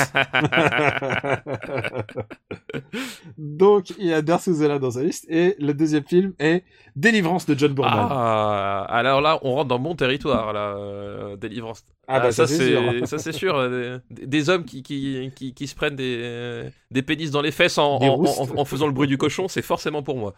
Euh, Waouh, tu, tu, tu, tu, tu, tu me le décris de manière très, ah, j'ai une image dans la tête. Qu'est-ce qui se euh, passe? bah, délivrance va globalement, euh, c'est quoi? C'est bah, l'histoire de. Je crois qu'ils sont quatre dans le. euh, je Il sais y a John Voight, il y a Burt- il Reynolds, c'est sûr, et ils sont quatre en tout. Et je peux pas te dire les deux quatre, autres. ouais. quatre potes, quatre citadins en fait, qui décident de se faire Ouais. un, un road trip sur en fait une, une, une rivière qui va disparaître. Ils font du, ils font Voilà, du ils font du rafting, sur une rivière qui va disparaître parce qu'en fait, euh, euh, va y avoir un barrage qui va être construit, etc. Et du coup, euh, le personnage de Burt Reynolds part dans un trip mystique en disant ouais, cette rivière va disparaître, faut qu'on profite de la nature, etc. Enfin voilà. Euh, tu vois les, les- les Parisiens qui débarquent euh, euh, à la campagne. hein. Et, euh, et donc le problème c'est qu'ils vont se retrouver Un jour, tu as été cet homme. hein. Exactement. Et ils vont se retrouver confrontés littéralement aux autochtones euh, sur place. Et euh, les autochtones, bah, qui sont, euh, comme qui dirait, légèrement consanguins. Euh, et ce film-là, enfin, c'est un, film d'aventure très bizarre parce que c'est un film d'aventure très rugueux, euh, genre pas du tout l'aventure sanctifiée à la Indiana Jones ou, euh, les pulps des, années, euh, des années 40. C'est vraiment l'aventure, euh, euh, ouais, l'aventure, ça te fait mal. Genre, la, nature, ces citadins, elle va les prendre et elle va les, modifier à jamais. Elle va leur faire du mal, mais vraiment jusqu'au bout, quoi. Et donc, c'est un film qui, est bien. Qui, voilà, qui, sur le plan moral, est bien hardcore. Et notamment, il y a, enfin, pour le coup, c'est pas une scène qui est difficile, mais c'est une scène emblématique. Il y a cette fameuse scène du banjo. euh, où il tombe Ouais. justement, il- les premiers autochtones qui croient, c'est- dans une ferme, et il y, a, euh, il y, a le- il y a un des personnages qui joue de la guitare, et il y a un gamin euh, hydrocéphale qui, qui est là avec son banjo, et ils vont dialoguer, littéralement, parce que ça, enfin, la chanson s'appelle Dueling Banjo. Ils vont dialoguer entre la guitare et le banjo, et c'est en fait le seul moment de partage qu'il va y avoir, parce que tout le reste du film, ça va être de l'opposition. Euh, de l'opposition brute en fait. Et euh, c'est ce qui rend d'ailleurs ce moment tellement important et tellement crucial parce que finalement ils, ils arrivent à dialoguer à travers la musique mais au bout d'un moment ils arrivent plus à se concilier et ils vont se- s'autodétruire euh, au fur et à mesure du film quoi. Et encore une fois, c'est un rapport de, de l'homme voilà, à la de l'homme à la nature euh, et de, de Mm. parce que justement t'as as tout ce côté euh, euh, le- comme je dis le personnage de Burt Reynolds qui bah, bah, c'est Burt Reynolds. Enfin voilà pour ceux qui voient pas encore son Burt Reynolds c'est le mec viril le mâle etc et c'est lui qui vient avec cette idée de on va se reconnecter à la nature et en fait c'est- le héros désigné du film et ben sauf qu'en fait euh, ça va finalement pas être lui le désigné du film ça va être le, le mec euh, timide réservé etc qui va être obligé de se sortir les les, les, les tripes pour euh, bah, sauver ses amis, sauver sa peau dans cette nature qui lui veut que du mal quoi.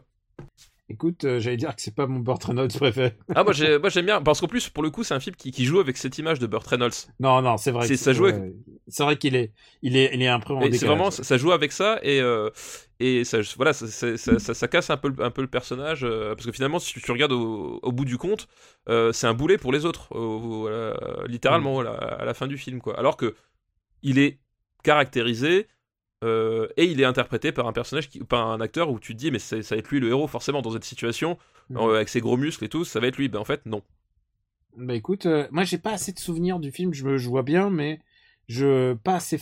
Pas ah moi il m'a beaucoup marqué c'est un film que, que j'aime beaucoup Euh, Bah écoute, je te laisse la responsabilité. les gens vont dire que je suis bizarre mais c'est un film que... parce que c'est pas un film qui, qui fait du bien vraiment c'est pas un film qui fait du bien mais Ah non, c'est un film triste. mais euh, c'est un film que j'aime beaucoup qui m'a beaucoup marqué quoi et euh... tup, tup, moi ce que je le mets moi je le mettrais juste au-dessus de Solaris personnellement Bah écoute, c'est la règle. Je, je te l'accorde. voilà Hop, Délivrance. Ok, un film sur la un bromance. film sur la bromance voilà l'autre versant de la bromance Ouais. Et alors, autre versant de la bromance, c'est des... sur la liste de JM et un éléphant, ça trompe Oh énormément. qu'est-ce que j'adore ce film Je- J'adore alors ce là, film. J'adore. c'est une ce déclaration d'amour, mais euh, totale et absolue. Le... Un éléphant, ça trompe énormément.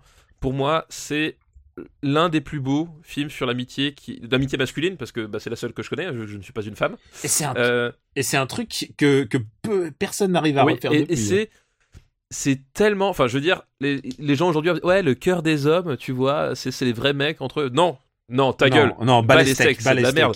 Va Non, mais mourir. un éléphant, ça trompe énormément. C'est vraiment le plus beau film, enfin l'un des plus beaux films sur l'amitié euh, masculine. Et, euh, et, et je enfin, il y a souvent des, des, des films euh, où ils s'amusent avec le, le côté, euh, le côté, euh, le côté homosexuel latent, etc. Là, c'est vraiment pas du tout. Enfin, ça joue pas du tout là-dessus. C'est vraiment l'amitié. telle que tu la vis, toi, quand t'es presque quand t'es quand t'es adolescent, quand t'es jeune adulte, tu vois, il y a un côté, alors que alors c'est pas du tout des jeunes adultes, mais c'est l'amitié pure, tu vois, euh, sur des types qui qui, qui, qui s'aiment et qui vivent leur galère euh, entre eux, quoi. Et puis, ce qui est, ce qui est génial, je pense que c'est peut-être le film de Jean Rochefort, euh, un des meilleurs films Ah ouais, de Jean mais il, Rochefort, il cas. enfin, c'est vrai qu'on n'a pas parlé du casting, mais euh, t'as Ah oui, il y a Jean Rochefort, il y a Guy Bedos, Bedos, Rochefort, Brasseur et, et, euh, Brasseur- et, euh, Victor. Lanoux, et ils sont Ouais. extraordinaires et ils sont ils sont touchants. Putain, Bedos, Bedos, c'est super. Bedos, quoi. il est super, il est, il est génial. Enfin, ils sont super touchants, ils sont, enfin, il y a un truc dans ce film-là. Ah oui, et euh, en plus, et attends, putain, Bedos qui se fait, euh, t'as sa mère qui Oui, est horrible. C'est des scènes qu'on revient, qu'on revoit, genre, ré- régulièrement dès qu'on parle de Marthe Marthe Villalonga. Villalonga, voilà, c'est. C'est Marthe. Villalonga, genre la, la La- mère la qui mère noire noire, abusive. euh, qui le, qui le torture. et, et ouais. Bedos qui, qui, qui, qui, qui essaye. Non, C'est ça! Bedos qui est écrasé par, par, par cette, cette- cette mère qu'il aime et, et sa vie qu'il aimerait vivre. Et, euh, c'est d'ailleurs, enfin, depuis aujourd'hui, c'est, c'est, c'est devenu un, un- ce qu'on appelle un torp, hein, n'est-ce pas? Euh, Un trop, pardon. Pourquoi j'ai dit un Pardon. C'est devenu aujourd'hui ce qu'on appelle un, un, un trope. Je te Ouais. couperai pas. C'est devenu ce qu'on appelle aujourd'hui un trope. C'est, voilà, c'est, et il est et, là ça fonctionne super bien et voilà. Enfin comme dit, c'est moi c'est un film que j'adore. J'adore voir ces personnages. J'adore voir le, voilà le- le- leurs petites galères, euh, leurs petites aventures. Ils sont touchants. Ils sont Il ils sont, ils sont drôles sans être. Enfin c'est pas ostentatoire. Enfin y a- c'est, top quoi. Et pourquoi je dis que c'est le meilleur film de Rochefort? C'est parce que Jean Rochefort est tellement présent, puisque c'est lui qui fait la voix off. oui c'est vrai. ouais. Mais ce qui est génial, c'est qu'il fait la voix off, mais genre, genre, mais genre trop badass. mais alors qu'il se retrouve, il se retrouve le cul à l'air. et. Est-ce que ça serait pas le meilleur Jean Rochefort Ouais, c'est non mais c'est, fort possible puisqu'il est il est qu'est-ce qu'il est qu'est-ce qu'il est drôle. Enfin je veux dire. Rochefort, c'est, c'est un, c'est un type, il arrive à être drôle avec juste un haussement de sourcil. C'est quand même, euh, c'est quand même extraordinaire, quoi. J'adore, quoi. Écoute, ça serait haut du peloton pour moi. Est-ce que au-dessus des hommes du président Putain, un éléphant, euh, euh, ça trompe énormément. Au-dessus des hommes du Écoute, président. pour moi, oui. Ah, écoute, bah écoute, on est d'accord. On se fight pas Non, en fait dans cette Non, non, mais ça, ça va peut-être venir, ça va peut-être venir. Bah écoute, euh, On ne sait pas.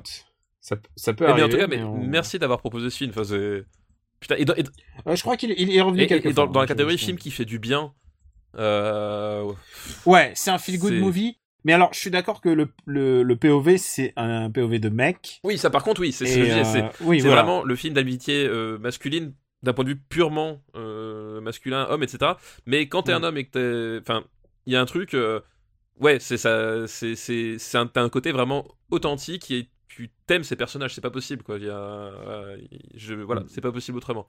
Bah écoute, on va, on va remercier JM pour Oui, sa très liste. bonne liste, Merci JM. Liste sur l'abondance. Et écoute, je pense qu'on a fait des films chinois, on a fait des films euh, japonais mais tournés en russe, en Russie. Je pense Du vrai faut, japonais, c'est ça faire un peu, faut faire du japonais. On va, se- on va, on se termine, Ah oui. euh, on va se terminer sur une double Ah. liste allez, pour toi. Cinéma japonais des années 70. Prépare-toi. Alors c'est une double liste. Je te lis les deux titres qui sont assez délectables. C'est découvrez la nouvelle carte du teriyaki donut par Chef Tarantino. Oh, alors j'ai déjà une idée de ce, ce dont on va parler. Et, et le deuxième, le deuxième titre de, le- de la seconde personne, c'est ces films nippons des, 60, des années 70, sans qui Tarantino ne Ouais, serait bah, jamais devenu alors, je- Tarantino. Je pense savoir avoir au moins deux trois noms euh, dans- dedans quoi. Ah bah ouais, tu m'étonnes.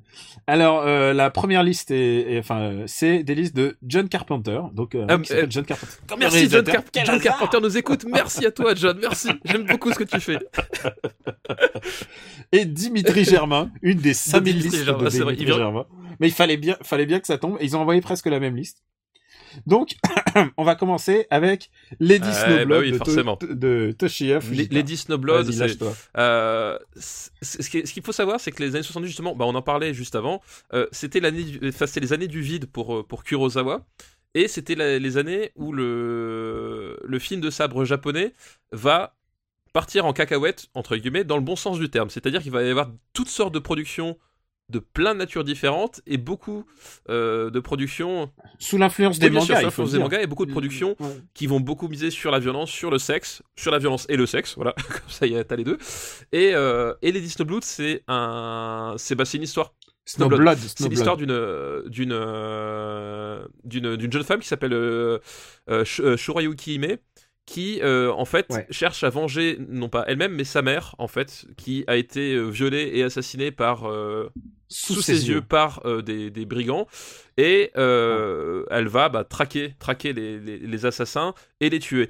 Et ce film est porté par une actrice, C'est c'est Meiko Kaji. Kaji, qui est pour moi l'une des, enfin c'est une des femmes de cinéma que j'apprécie le plus. Enfin, elle, est, elle est largement, Une des plus grandes femmes largement dans mon top ouais. 10 euh, avec Loïda Cardinal par exemple. Enfin voilà, il y a Meiko Kaji parce que surtout là-dedans, elle est, c'est, enfin, elle est très monolithique. euh, très monolithique, mais elle est Ouais, mais elle a Elle un regard, regard, elle a- tout, elle a un elle est- regard de ouf. elle a un charisme absolument fou et effectivement comme tu dis elle est, elle est magnétique il y a un regard qui est qui est Mm. incroyable. Enfin, il y a, elle a, elle a ce visage fermé et donc elle, elle est extrêmement belle. Enfin, voilà, faut, faut, faut dire ce qu'il est. Elle est extrêmement belle et à la fois, tu, tu sens que elle est extrême. Enfin, tu sens qu'elle est dure. Tu sens que elle est pas là pour déconner. Elle est déterminée, Et quoi. euh, Ouais. tout. Et ce qui est génial, c'est que dans ce film-là et dans d'autres qu'elle a fait, c'est que t'as le contraste entre euh, ce personnage, etc., et la BO qu'elle chante. euh, avec le avec le- la chanson qui était qui est connue aujourd'hui sous Flower of Carnage où c'est une mélodie très mélancolique très douce et, euh, et ça permet bah, de restituer finalement le personnage qui euh, qui traîne sa mélancolie mais qui qui la qui l'extériorise par une, une une dureté une violence euh, assez inouïe quoi Et, et c'est l'adaptation d'un manga de Kazuko Koike, et autant dire que c'est mon dieu vivant. Et qui, enfin, je veux dire, à qui l'on doit Lone Wolf and Cub. Voilà, et d'ailleurs-. Genre, euh, et, et, Et Craig Craig Freeman aussi, voilà, tout à fait. Et d'ailleurs, justement, je parle de la, la chanson, euh, la fameuse chanson qui va être utilisée par Tarantino dans la, la BO de Kill Bill. Mais autant dire que toute la, tout ce Oui, film, bah oui. genre, euh, Kill Bill ne- n'existerait pas. Genre, t'as la thématique de la vengeance, de la nana T'as la- badass, du sabre, le duel au euh, le combat, voilà, le combat final, final, le voilà, combat le combat final, final de Kill Bill est vraiment sous, la, neige, est vraiment euh, repris de Lady Snowblood avec beaucoup de codes de couleurs, etc. Enfin, voilà. Et le mec, il, il, il- il leur, il leur passait des- le DVD, quoi. Ouais, il leur passait le DVD, genre. Et, et, euh, et il s'en cache pas. Et alors, on peut dire que Tarantino est un peu opportuniste sur Mais, machin, ouais. sa manière d'utiliser ça. Mais, en, en tout cas, c'était un des. On peut pas lui enlever le fait que c'était un des premiers amateurs de ça. Avant que ça devienne un cool, amateur authentique. Et justement, comme on le disait, il Mm. s'en cache pas, c'est-à-dire que il, il, il va les citer.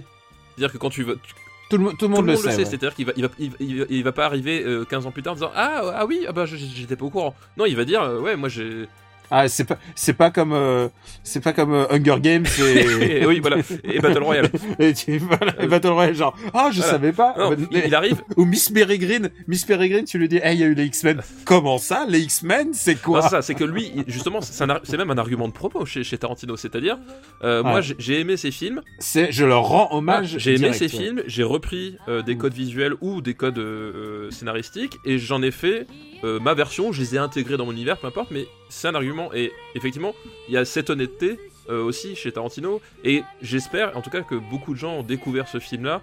euh, grâce à lui et voilà Ouais. parce qu'il les fait vivre enfin je- vraiment mais- Et en plus, si je me souviens bien, en plus, il reprend un peu le, le, l'aspect flashback, qui- là, parce que c'est pas un film linéaire. C'est, c'est quand même, ouais, c'est quand même, parce qu'il faut le dire, souvent, ils faisaient ça avec de, de, de francs six sous, quoi. C'était, euh, ils avaient pas énormément de budget, et pourtant, euh, visuellement, ça Ah oui, oui, tabasse, quoi. Ce juste film est ouais c'est super beau Voilà. Et bah, il y a- il y a- comme dit, c'est- c'était l'époque du, du cinéma japonais libéré sur plein de trucs, et même d'un point de vue euh, visuel, des mouvements de caméra, t'as plein d'idées, t'as plein de choses.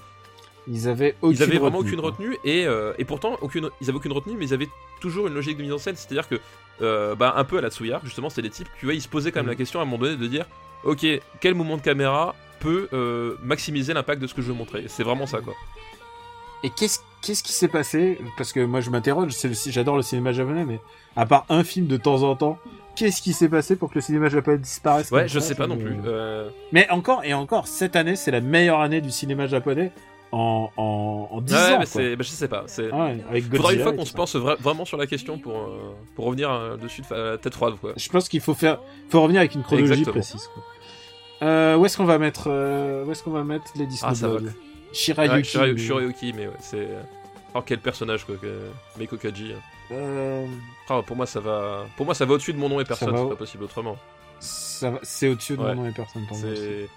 Euh, mais ça va pas au-dessus de Drunken Ça Master. va pas au-dessus de Drunken Master, d'accord. Voilà, Ouais. Shirayuki, mais Lady, Lady Et qui arrive quand même, donc, euh, 7ème place, hein, si je ne m'abuse. Ah, Ouais, c'est pas, mal. Genre, t'es juste, juste au-dessous d'un des meilleurs Jackie Chan. Et encore, tu sais quoi, je serais presque prêt à... à- Oh, tu sais quoi, non, attends, vas-y, on le met au-dessus, Alors, quoi. on- mais on peut pas le mettre au-dessus de la fureur du. dra- Ah, quoique si, attends. Parce que. Il y a d'autres Ah, Bruce si, Lee. putain. Et viens, on l'enlève, on le met entre l'homme de haute plaine et la Ah. fureur du dragon. D'accord, écoute, euh... Ok, d'accord. Soyons folles. écoute, Je suis en train de, tu sais, je regarde ma liste et je dis, non, attends, ça vaut plus, quoi, merde. Parce que, parce que cette liste, il faut le rappeler, une fois que c'est fini, C'est gravé dans le marbre, c'est la liste ultime, c'est la vérité. Il y a plus, il y a plus d'autres Voilà, choix. il faut, euh, il faut, faut, D'ailleurs, les-. D'ailleurs, quand, quand les gens vous poseront la question, vous pouvez Exactement. sortir la liste et dire Ah, ah, ah, bah Rabbi Jacob, non, c'est Ouais, mieux c'est que mieux que Drunken Master. C'est c'est comme ça, c'est. Et D'ailleurs, les, les, les auditeurs ne savent pas, mais on envoie à chaque fois un courrier certifié euh, par un huissier aux réalisateurs et aux producteurs de chaque film pour leur signifier la place dans le classement pour qu'ils puissent l'utiliser euh, dans les plaquettes et les futures jaquettes DVD. en temps réel. bon, allez, deuxième, deuxième film de, de, écoute, de, de- alors, écoute, je les, je les ai crossover, de, deuxième film de cette compile Ouais. de liste. C'est La Femme Oh, Scorpion. putain, mais la femme Scorpion. Alors là, Avec, avec une actrice que tu Ouais. connais qui s'appelle Meiko autre, Kaji. autre, autre, euh, personnage emblématique de, euh, de, de Meiko Kaji, Sasori, la femme scorpion.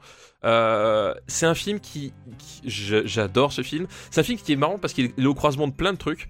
C'est-à-dire que c'est un, de base, on pourrait le voir comme un whip, c'est-à-dire un women in prison, parce que c'est ça en fait, c'est une jeune femme qui est accusée d'un meurtre à tort. Elle a été piégée par l'homme qu'elle aimait. Et qui se retrouve dans une prison de femmes, ah, donc avec tout ce que ça suppose, Ouais. avec euh, des plaisirs euh, lesbiens, des humiliations, des choses comme ça. Euh, Ouais, c'est vraiment un vrai c'est prison vraiment movie. un, un prison movie, mais dedans, t'as Meiko, Ka- mais dedans, bah, euh, Meiko Kaji à un moment donné, elle se fait quand même euh, brûler les parties intimes avec une ampoule incandescente, donc c'est Ah, putain. donc c'est pas rien. Mais c'est vrai que, et c'est vrai que les Japonais, Ils y y l'époque. Euh, quand, ils, ouais, quand ils humiliaient, ils humilient pas à moitié. hein. Et euh, mais t'as Ouais. Meiko Kaji qui est encore plus fermée que dans Lady Snow Blues, c'est-à-dire qu'elle est encore plus mutique, elle a le regard encore plus dur. Et justement, au moment où elle a l'opportunité, parce que c'est vraiment ça, c'est au moment où elle a l'opportunité, elle, elle part en, caca- en cacahuète et, et c'est une tornade que t'arrêtes pas. Et euh, c'est un personnage que moi, moi, j'a- j'adore parce qu'en plus il y a, il y a vraiment une charge contre la, contre le, le- la, société japonaise traditionnelle, euh, extrêmement patriarcale, etc. Et, et, le- et la manière dont ils ferment les yeux sur la voilà, mafia. voilà. Et parce que justement, enfin, Ouais. Évidemment, tous les gardiens. tous les gardiens c'est des mâles et justement toutes des- les scènes ouais. d'humiliation, euh, la plupart du temps, euh, c'est euh, c'est sous l'œil d'un gardien. T'as toujours un gardien à proximité. Il y a toujours Ouais. une influence masculine pour euh, humilier ces femmes-là. Et quand quand Sasori elle euh, elle finit par se réveiller, ça fait très très mal. Et t'as aussi euh, et c'est et- et c'est là où c'est ce film extraordinaire. Ce film et sa suite. et, le, le numéro 2 est, Ouais, génial, est vraiment génial. Ouais. Euh, c'est que tu as des trouvailles visuelles. Enfin, il y a, y a l'utilisation de, de codes du théâtre à un moment donné pour les, pour les flashbacks, avec des décors tournants, avec des, éclairages qui sont euh, vraiment, p- pour le coup, pas du tout euh, réels, pas du tout réalistes. Je veux dire, euh, des éclairages très, euh, très pulp, avec euh, des, des couleurs très vives, euh, des, un, jeu sur les couleurs primaires, etc. Enfin, il y a- un truc, il y a, un, code esthétique qui est vraiment somptueux. euh, dans ce film-là, et t'as de nouveau une chanson reprise de nouveau dans Kill Bill, euh, chantée par Meiko Kaji, euh, qui est une, à nouveau sublime. Enfin, c'est voilà quoi. Bah, écoute, euh, écoute, je suis d'accord. Et en plus, j'adore la oui, fin de ce film. la fin extraordinaire. En plus, et, La fin. t'as un côté justement la- à la fin, enfin quand tu la vois dans son dans son costume, t'as un côté extrêmement iconique. Enfin, il y a un côté, euh, euh, c'est- ça fait tout de suite vraiment personnage emblématique de de, de bande dessinée. Enfin, il y a un truc. Bah, c'est Oui, voilà, et, ça se voit et ça. Qu'est-ce qui sont passés toutes ces BD cool Ouais. qu'ils adaptaient? Qu'est-ce qui s'est c'est- passé? ah bah, enfin, ce film, je, je. Vraiment, c'est, c'est, vraiment un film que je trouve extraordinaire qui, qui, qui est vraiment, voilà, d'une beauté, d'une invention, d'une, qui est super, euh, super dur. Enfin, Ouais. à côté, voilà. Mais je le mets moins haut que que notre ami euh, le- Lady Ouais, alors, à titre personnel, moi, je, je préfère quand même la femme Scorpion, mais bon, c'est, ouais, Ah je ouais préfère la femme Scorpion. Sur Lady Ouais, parce que j'aime bien justement le, le côté, euh, le côté encore plus euh, déjanté du Alors film, écoute, tu vois. écoute, je veux bien, je veux bien, mais alors on coupe la poire en deux. Au-dessus de Drunken Master. Ok, vendu. Eh, putain, je te l'ai laissé haut. Hein. Ouais, et il faut dire que c'est quand même moins drôle que Rabbi Jacob aussi. Voilà. Voilà, alors que moi je voulais, je voulais, je voulais quand même que Rabbi Jacob, tu peux pas. euh, Non mais c'est un film voilà enfin moi j'ai- j'aime bien c'est le côté vraiment euh, très déjanté euh, qui que je trouve encore plus explosif que dans Lady Snowblood enfin il y a un côté il y a un côté c'est c'est ouais les, les mecs ils sont partis loin quoi Ouais, enfin les mecs, les, les- les- oui, oui. le réalisateur oui Mais le- que je dis les mecs c'est ouais. le réalisateur quoi c'est Mais le, le truc, oui, je repensais parce que en fait, il y a, j'ai lu une fois un truc qui disait que le féminisme euh, allait sur l'écran avait commencé avec Buffy. Et, et ensuite, ensuite j'avais envie de leur dire fucking, fucking replay quoi. Oubliez pas Ouais, replay. Et ça. genre, et le cinéma des années 70, genre au Japon, putain, il y avait vraiment une espèce de de vie quoi. Il y avait, il y avait vraiment des oui puis, puis surtout enfin ce qui est, ce qui est- marrant c'est que ça s'exprime de façon euh, extrêmement brutale c'est que brutal et assez jouissif quoi. t'as un, côté soupape Ouais. c'est ça hein, en fait c'est vraiment c'est un côté soupape au bout d'un moment Euh, trop c'est trop et puis ça ça, ça, ça pète et Ouais. c'est vraiment le libération C'est du revenge. ouais. On l'avait dit, c'est du revenge movie en prison. Ouais, c'est du revenge movie en prison et c'est- cathartique et euh, et puis c'est Mekokaji. Ouais. Voilà, que dire de plus? Écoute, euh, que dire de plus? Bah, On l'a classé. Il est, il Ouais. est, il est combien là? Et il est combien Attends, où est-ce que euh, Septième, est euh, septième septième. film des, des années Ouais. 70. Ouais, ça a Putain, la gueule. vraiment, euh, les années 70, le Japon est, en, est, est de retour, quoi. Exactement. Euh, on va continuer avec Combat sans code d'honneur de Kinji Fu- Fu- Fukasaku. Fukasaku. Ah bah voilà, combat sur code d'honneur. Alors Kinji Fukasaku que beaucoup monsieur- de gens connaissent Ouais. pour Battle Royale ou Tora Tora Tora. Rien que ça. voilà, c'est deux trois des petits trucs voilà. Et euh, et euh, combat sur code de l'honneur, c'est un film de de Yakuza. C'est vraiment le Yakuza template. Voilà, le film de Yakuza Le Yakuza movie par excellence, quoi. avec euh, en fait un personnage qui est un, un, un, un petit truand euh, à, à la base, enfin pas un petit truand, mais si, enfin il est quand même au service de son chef, donc c'est un, c'est un truand qui a des envies de grandeur, euh, sauf que bah, le type il, il se laisse guider par ses, par ses émotions, euh, par ce qui lui passe par la tête, etc. Donc il est instable, il est violent, et ça se, bah, ça se euh, frictionne avec l'héritage euh, des Yakuza qui est assez codifié, lui au contraire il est complètement en dehors des gonds, et euh, bah, forcément ça va, ça va mal se passer euh, d'un côté comme de l'autre quoi. Et voilà, et c'est, bah, comme on disait, c'est un film japonais de 70, c'est-à-dire que ça va très loin, c'est-à-dire que le personnage bah, va s'enfoncer dans la drogue, va revenir, il va, il va briser tous les tabous de la société, enfin des Yakuza, mais on comprend bien que c'est la société japonaise aussi qui est visée à travers ce prisme-là. Oui, il faut, faut expliquer aussi que le le, bordel quoi. le- le Japon, en ce moment-là, est en pleine crise de conscience. Euh, Oui. c'est pas le- les, les années, c'est pas 1968 en France, mais c'est une autre forme de conscience. Il y a le- une espèce de de les ligues communistes révolutionnaires locales. Il y a, une- il y a un gros mouvement de euh, de prise Oui, de conscience, euh, prise ouais, de conscience contestataire. prise de conscience sociale, qui va très mal se terminer d'ailleurs, puisqu'il y a euh, le Japon comme il, enfin, il, il sait être extrême. les mecs, Oui, faire. les mecs vont se tuer entre eux en fait. C'est ce qui va se passer euh, dans les, les les les factions les factions ultra de, de communistes, c'est qu'ils vont se ils vont s'abattre les uns les autres quoi. Et d'ailleurs, c'est- voilà. marrant parce que le contexte du film se passe euh, quelques années après la fin de la Seconde Guerre mondiale. Et donc, tu as, tout un, un contexte de, de pays occupés, euh, de racisme envers euh, euh, les Chinois, etc. Enfin, il y a tout un, tout un bagage culturel, genre la, la cicatrice, euh, voilà, qui, qui gratte, quoi. Et attends, j'ai un trou de mémoire. Est-ce que ça se passe pas à Hiroshima en plus? Genre euh, Ah, ça, je sais pas. Alors, je saurais plus dire exactement si je ça se suis en passe train de me à ce Hiroshima. qui, ce qui donne euh, oui, si je crois que ça se passe à Hiroshima, c'est ça le truc. C'est qu'en plus, c'est euh, c'est pas la représent- représentation tokyoïte euh, classique, c'est vraiment la pègre locale qui est euh, pour montrer aussi que bah c'est pas que euh, c'est pas que la capitale et qu'il y a une espèce de ouais ouais une délocalisation de la criminalité c'est vraiment intéressant c'est vraiment un film passionnant quoi et et tu sais que sa genèse en fait de ce film euh, on dit on a on a parlé de toutes ces adaptations de manga mais euh, mais mais aussi c'est un, un film qui a été adapté d'articles de journaux d'un mec euh, c'est comme Tokyo Vice quoi le un journaliste Sauf que le mec, en l'occurrence, il avait récupéré, euh, il avait récupéré un manuscrit de, de, de, de Yakuza qui était en mort en tôle. Et, et, et du coup, il a récupéré ça. Il en a fait un bouquin qui est devenu d'ailleurs ce film. Voilà. D'accord, ok, ouais, ouais, bah oui. Ok. Et c'est, ouais, bah, c'est, enfin, c'est un. C'est un, un de mes Fukazaku préférés, moi, en tout cas. euh, Ah bah, je pense que c'est. Parce qu'on voit sur un code d'honneur, euh, c'est. Ouais, tu sais, c'est, rugueux, c'est, mauvais esprit. Euh, Ah, bah, pareil, la- ça, la- ça parle mal, hein. ça, ça parle mal. La caméra qui, qui va, qui va, qui va te chercher au plus près de, de, de, de, ces personnages. c'est pareil, t'as pas vraiment de gentils. Ils sont tous détestables d'une façon ou d'une autre. Et, et ce type-là, cette espèce d'électron libre. Parce qu'en fait, c'est pareil, à un moment donné, la femme de sa vie, la rencontre, la première rencontre, il la viole. Il, il- il la viole, mais en fait, au bout d'un moment, finalement, euh, euh, lui, il la viole par habitude, et elle, et elle, euh, et elle, finalement, elle se rend compte que ce type-là, ce type qui est objectivement horrible, c'est peut-être la meilleure chose qui lui soit jamais arrivée. Enfin, tu vois, c'est pour poser le contexte d'un film qui- où, où tout est en décrépitude, où enfin, il y, a- il y a un côté Ouais, vraiment la- étouffant, quoi. Ouais, horrible, horrible. Écoute, où est-ce qu'on va mettre Combat sans honneur? Ah, euh, je pense que ça va relativement haut quand même. Euh, combat sans code de l'honneur. Putain, mais à chaque fois le château de Cagliostro descend, ça me tue. Oui, mais dis-toi que pendant ce temps-là, Driller Killer continue de descendre aussi. Ouais, Et ça, bon, c'est mais- une bonne chose. Oh là là, ça, ça me fait mal au cœur de l'avoir mis ici. Mais en même temps, même Torsuza là, il, quitte le top 10 là. Putain, on a une attaque au top 10. Écoute, Une attaque japonaise en plus. ouais, euh, écoute, écoute, voilà, je te le sous château de Cagliostro. vendu. Tu vois? Je, je, suis, je, suis, je suis conciliant. Combat sans code d'honneur, qui est d'ailleurs une euh, un titre de titre des musiques de Kill Bill, encore une fois. Oui, bah oui, non mais voilà. Genre tant qu'à tant qu'à faire de la référence.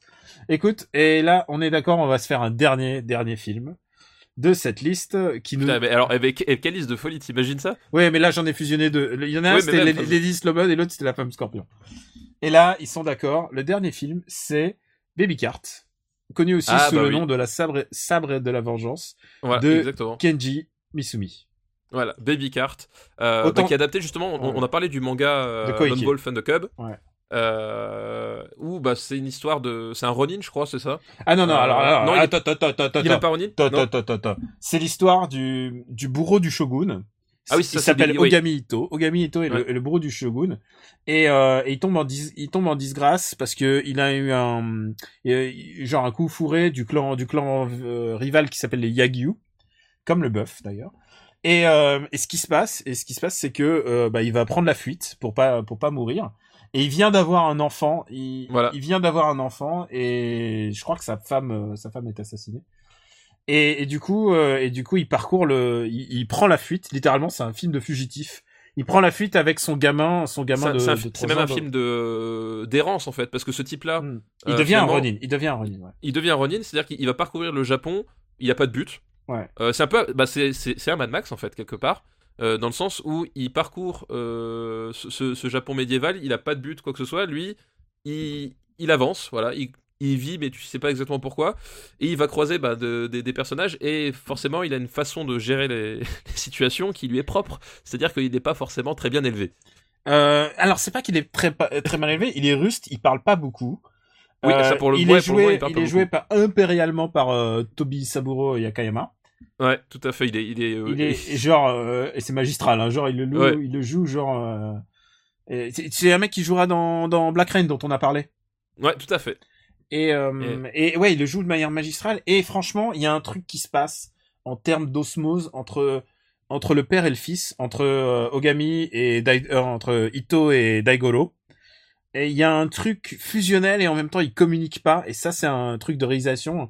C'est vraiment, euh, ils, ils se parlent sans se parler. Ils sont très mutiques. Ils se, il y a pas un geste d'affect, mais il y a un regard de confiance et, euh, et d'amour filial qui est vraiment extraordinaire. Et justement, enfin, t'as, t'as la, t'as la fameuse Et scène. le gamin le joue, le joue très sérieux. Excuse-moi. Le Ouais. gamin le joue très sérieux, très premier degré. C'est incroyable. Un tel, parce que il faut le dire, l'action euh, dans ce film est euh, ma boule. Genre, ça scène de partout. C'est vraiment du, Oui, c'est ça. C'est, c'est euh, vraiment du chambara pur. Ça gicle, ça gicle, mais des kilolitres. C'est caricatural. Et eux, ils le jouent très premier degré. C'est extraordinaire. Ouais.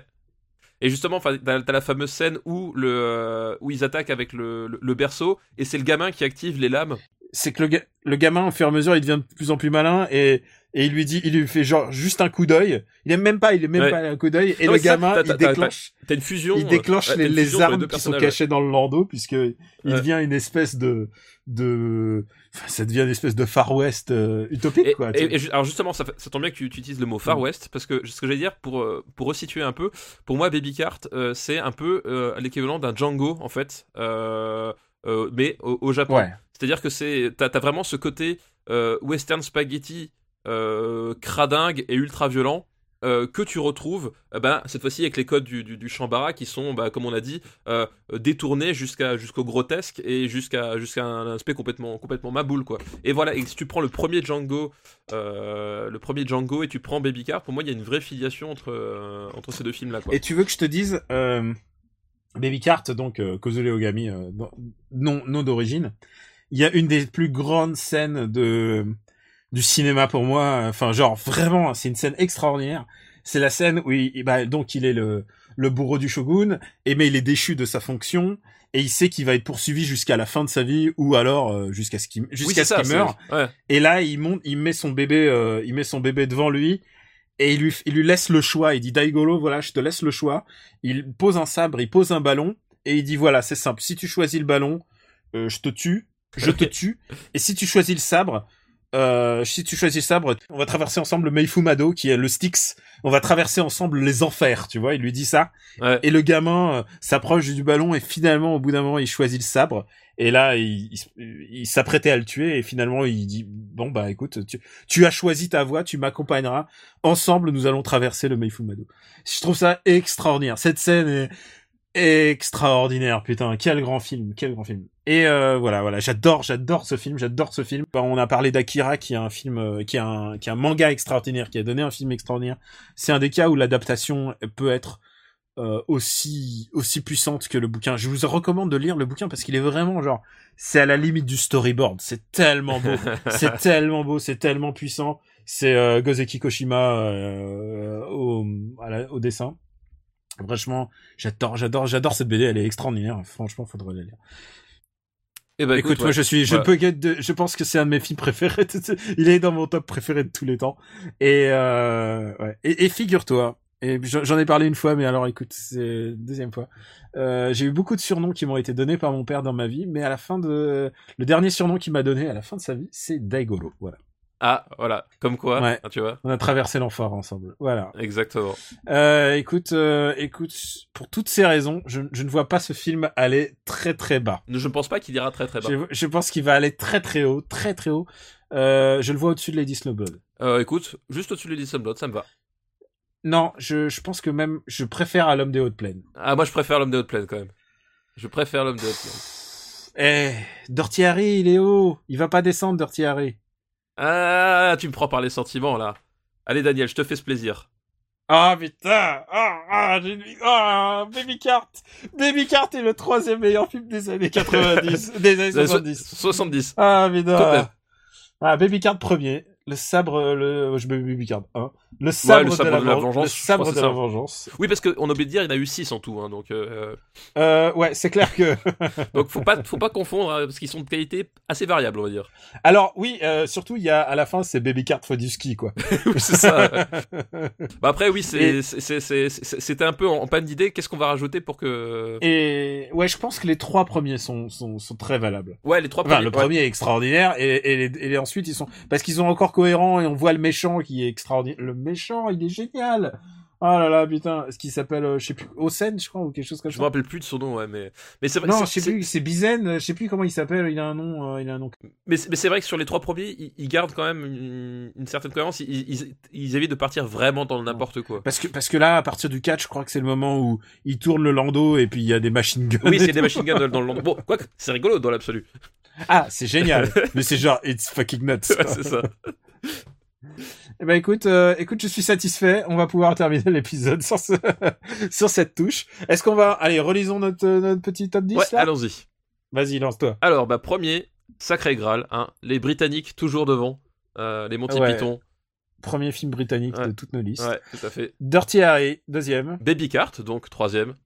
Ah putain, pour le fi- film japonais, genre Akira, Akira et Baby Cart, l'honneur du Japon. Quatrième, Lot des Plaines. Après Lady Snowblood. Ouais. Blood, Blood. J'ai dit Blood. Ouais, j'ai dit un truc bizarre, ouais. Euh, Lady Snowblood. Euh, Fureur du Dragon. Les aventures de Rabbi Jacob. La femme scorpion. Eh oui, Drunken Masters. Voilà. Et franchement, c'est pas mal. hein. Et franchement, On- eh, le Japon. Eh, tu regardes le Japon en force, la Chine en force Ouais, aussi. et- euh. mais moi, ça me fait plaisir parce que quand j'avais dit, euh, tu sais, sur les émissions, quand on lançait les années 70, j'ai- j'avais dit, oubliez pas le cinéma japonais. Et justement, je pensais à Lady Snowblood, je pensais à la femme scorpion. Donc je suis très Ah, on en content a- que les, on auditeurs beaucoup, là, ont, de- du coup là. que les auditeurs ont, ont- ont répondu et ont, et ont- ont traduit mon message crypté très subtil. Et putain, bon, et je te spoil un truc. euh, la prochaine, j'avais prévu, il y a une liste qui s'appelle Avant Michel Leb. Je peux te dire que putain, j'ai hâte. voilà, voilà, voilà ce qui vous attend pour la pro- pour les prochains trucs. Euh, bah écoute, euh, c'est l'heure de ta reco, allez, lance-toi. Alors, dans les recos, bah, comme je disais, moi j'ai eu beaucoup de, beaucoup de trucs à, à recommander, mais puisque on, on est dans le, le plaisir, puisqu'on est dans le sang, puisqu'on est dans, dans ce genre de choses, j'ai décidé de recommander euh, Ash versus Evil Dead, la série euh, avec Bruce Campbell, produit par Sam Raimi. euh, qui est diffusée, euh, je sais plus sur quel euh, network américain, euh, et qui en fait est euh, ce qu'aurait dû être Evil Dead 3 Army of Darkness. Il y a vraiment ce côté-là, c'est-à-dire que euh, on retrouve le personnage de Ash Williams, mais version Army of Darkness, c'est-à-dire un personnage qui est bête, euh, un personnage qui en plus là est raciste, qui euh, qui est sexiste. Enfin vraiment c'est l'abruti complet joué par un Bruce Campbell. Voilà au top de sa forme. So- Tu me l'as bien vendu. voilà et, en plus ça euh, récupère le côté ultra gore du premier et du deuxième. Et euh, y avait la première saison a été diffusée l'année dernière euh, et la deuxième saison est en cours de diffusion au moment où on enregistre. Et les mecs ils reculent devant rien. C'est ça part dans tous les sens. Il y a, y des- y y a- vannes qui dans, dans tous les sens. Il y a, des trips partout. Enfin il y a, il y a un épisode qui se passe entièrement dans une morgue. Qui, qui est genre le truc le plus crade que j'ai vu depuis longtemps à la télévision mais c'est à la fois super drôle. Enfin, c'est voilà, c'est je, si t'as adoré, euh, si t'aimes l'esprit Evil Dead, etc. euh, la série, euh, je pensais pas au début, c'est sur Stars. Voilà, j'ai retrouvé le, le network. Euh, je pensais pas, mais en fait, ils ont réussi à vraiment à trouver la formule parfaite. à mi-chemin entre le, entre le côté débile et le côté ultra cradingue. Et, et des- en plus, les épisodes sont courts, donc c'est très rythmé. Et voilà, et moi je me marre à chaque fois. Enfin, il y a, il y a probablement mes, mes vannes racistes préférées de ces dix dernières années, c'est dans cette série. quoi. Ah bah ah bah voilà une voilà une bonne note positive. Voilà, une bonne note positive. Bah écoute, euh, écoute, moi je Marocco, elle va aller dans enfin un film euh, qui sera encore dans les salles au moment où on passe, et même il sortira dans deux jours. Écoute, j'ai enfin vu Arrival de, de Denis Villeneuve. Ah, tu dis comment Arrival, c'est ça? Arrival. Arrival. Mais qui s'appelle en français, dis-moi le nom en français. Premier contact. Premier contact. Bah je préfère dire Arrival. Parce que parce qu'à mon avis, ils, les mecs, ils ont dû se dire, ah, ils vont penser à Zemeckis, tu vois. Ce qui est ouais, le premier réflexe, c'est oh là là, c'est Zemeckis. écoute, euh, écoute, ce petit gars-là, il ira loin, Denis Villeneuve. ah non mais Denis Villeneuve, c'est. Denis Villeneuve, c'est un mec qui connaît son propos, il sait Ouais. tenir une caméra, Ah non mais clairement. il est, il est, il est bon sur ses appuis, comme on dit, Ouais. euh, comme on dit dans le monde du foot. Euh, J'y suis allé sans rien savoir, où on- je connaissais même pas le roman dont c'est basé, sur lequel il est basé. C'est un film avec Jeremy Renner. Et c'est un film avec Jeremy Renner, donc le mec, on sait pas quoi foutre. Et d'ailleurs, même dans le film, il sert à rien. il sert à rien. Et euh, écoute, le moins que je, écoute, c'est un film qui est aussi basé sur le, le mystère et le, le plaisir que tu prendras Ouais, à ce qui découvrir, se ouais. passe. Tu sais, en fait, c'est l'histoire. En fait, c'est plus que la, la rencontre euh, du troisième type, c'est la communication avec le Oui, c'est ça, oui, type. c'est la, la base du film. Elle, elle est lingu... euh, elle, elle, Amy Adams. Amy Adams, elle pourrait lire l'annuaire que ça serait parfait. On est d'accord. Elle est ex- extra oh, actrice extraordinaire. Amy Adams, putain, mais euh, arrêtez, euh, c'est pas la peine qu'elle joue dans Superman machin là. Il faut la faire jouer dans des vrais films et ça, c'est un putain de vrai Un vrai film avec des vrais réalisateurs. Un vrai film avec des vrais réalisateurs, une vraie il y a une vraie proposition. Le la photo, la photo est trop belle. Euh, vraiment, la musique, la musique, c'est un, je crois que c'est euh, c'est Joan Johansson, donc euh, voilà, tu tu sais où tu sais où tu mets les pieds.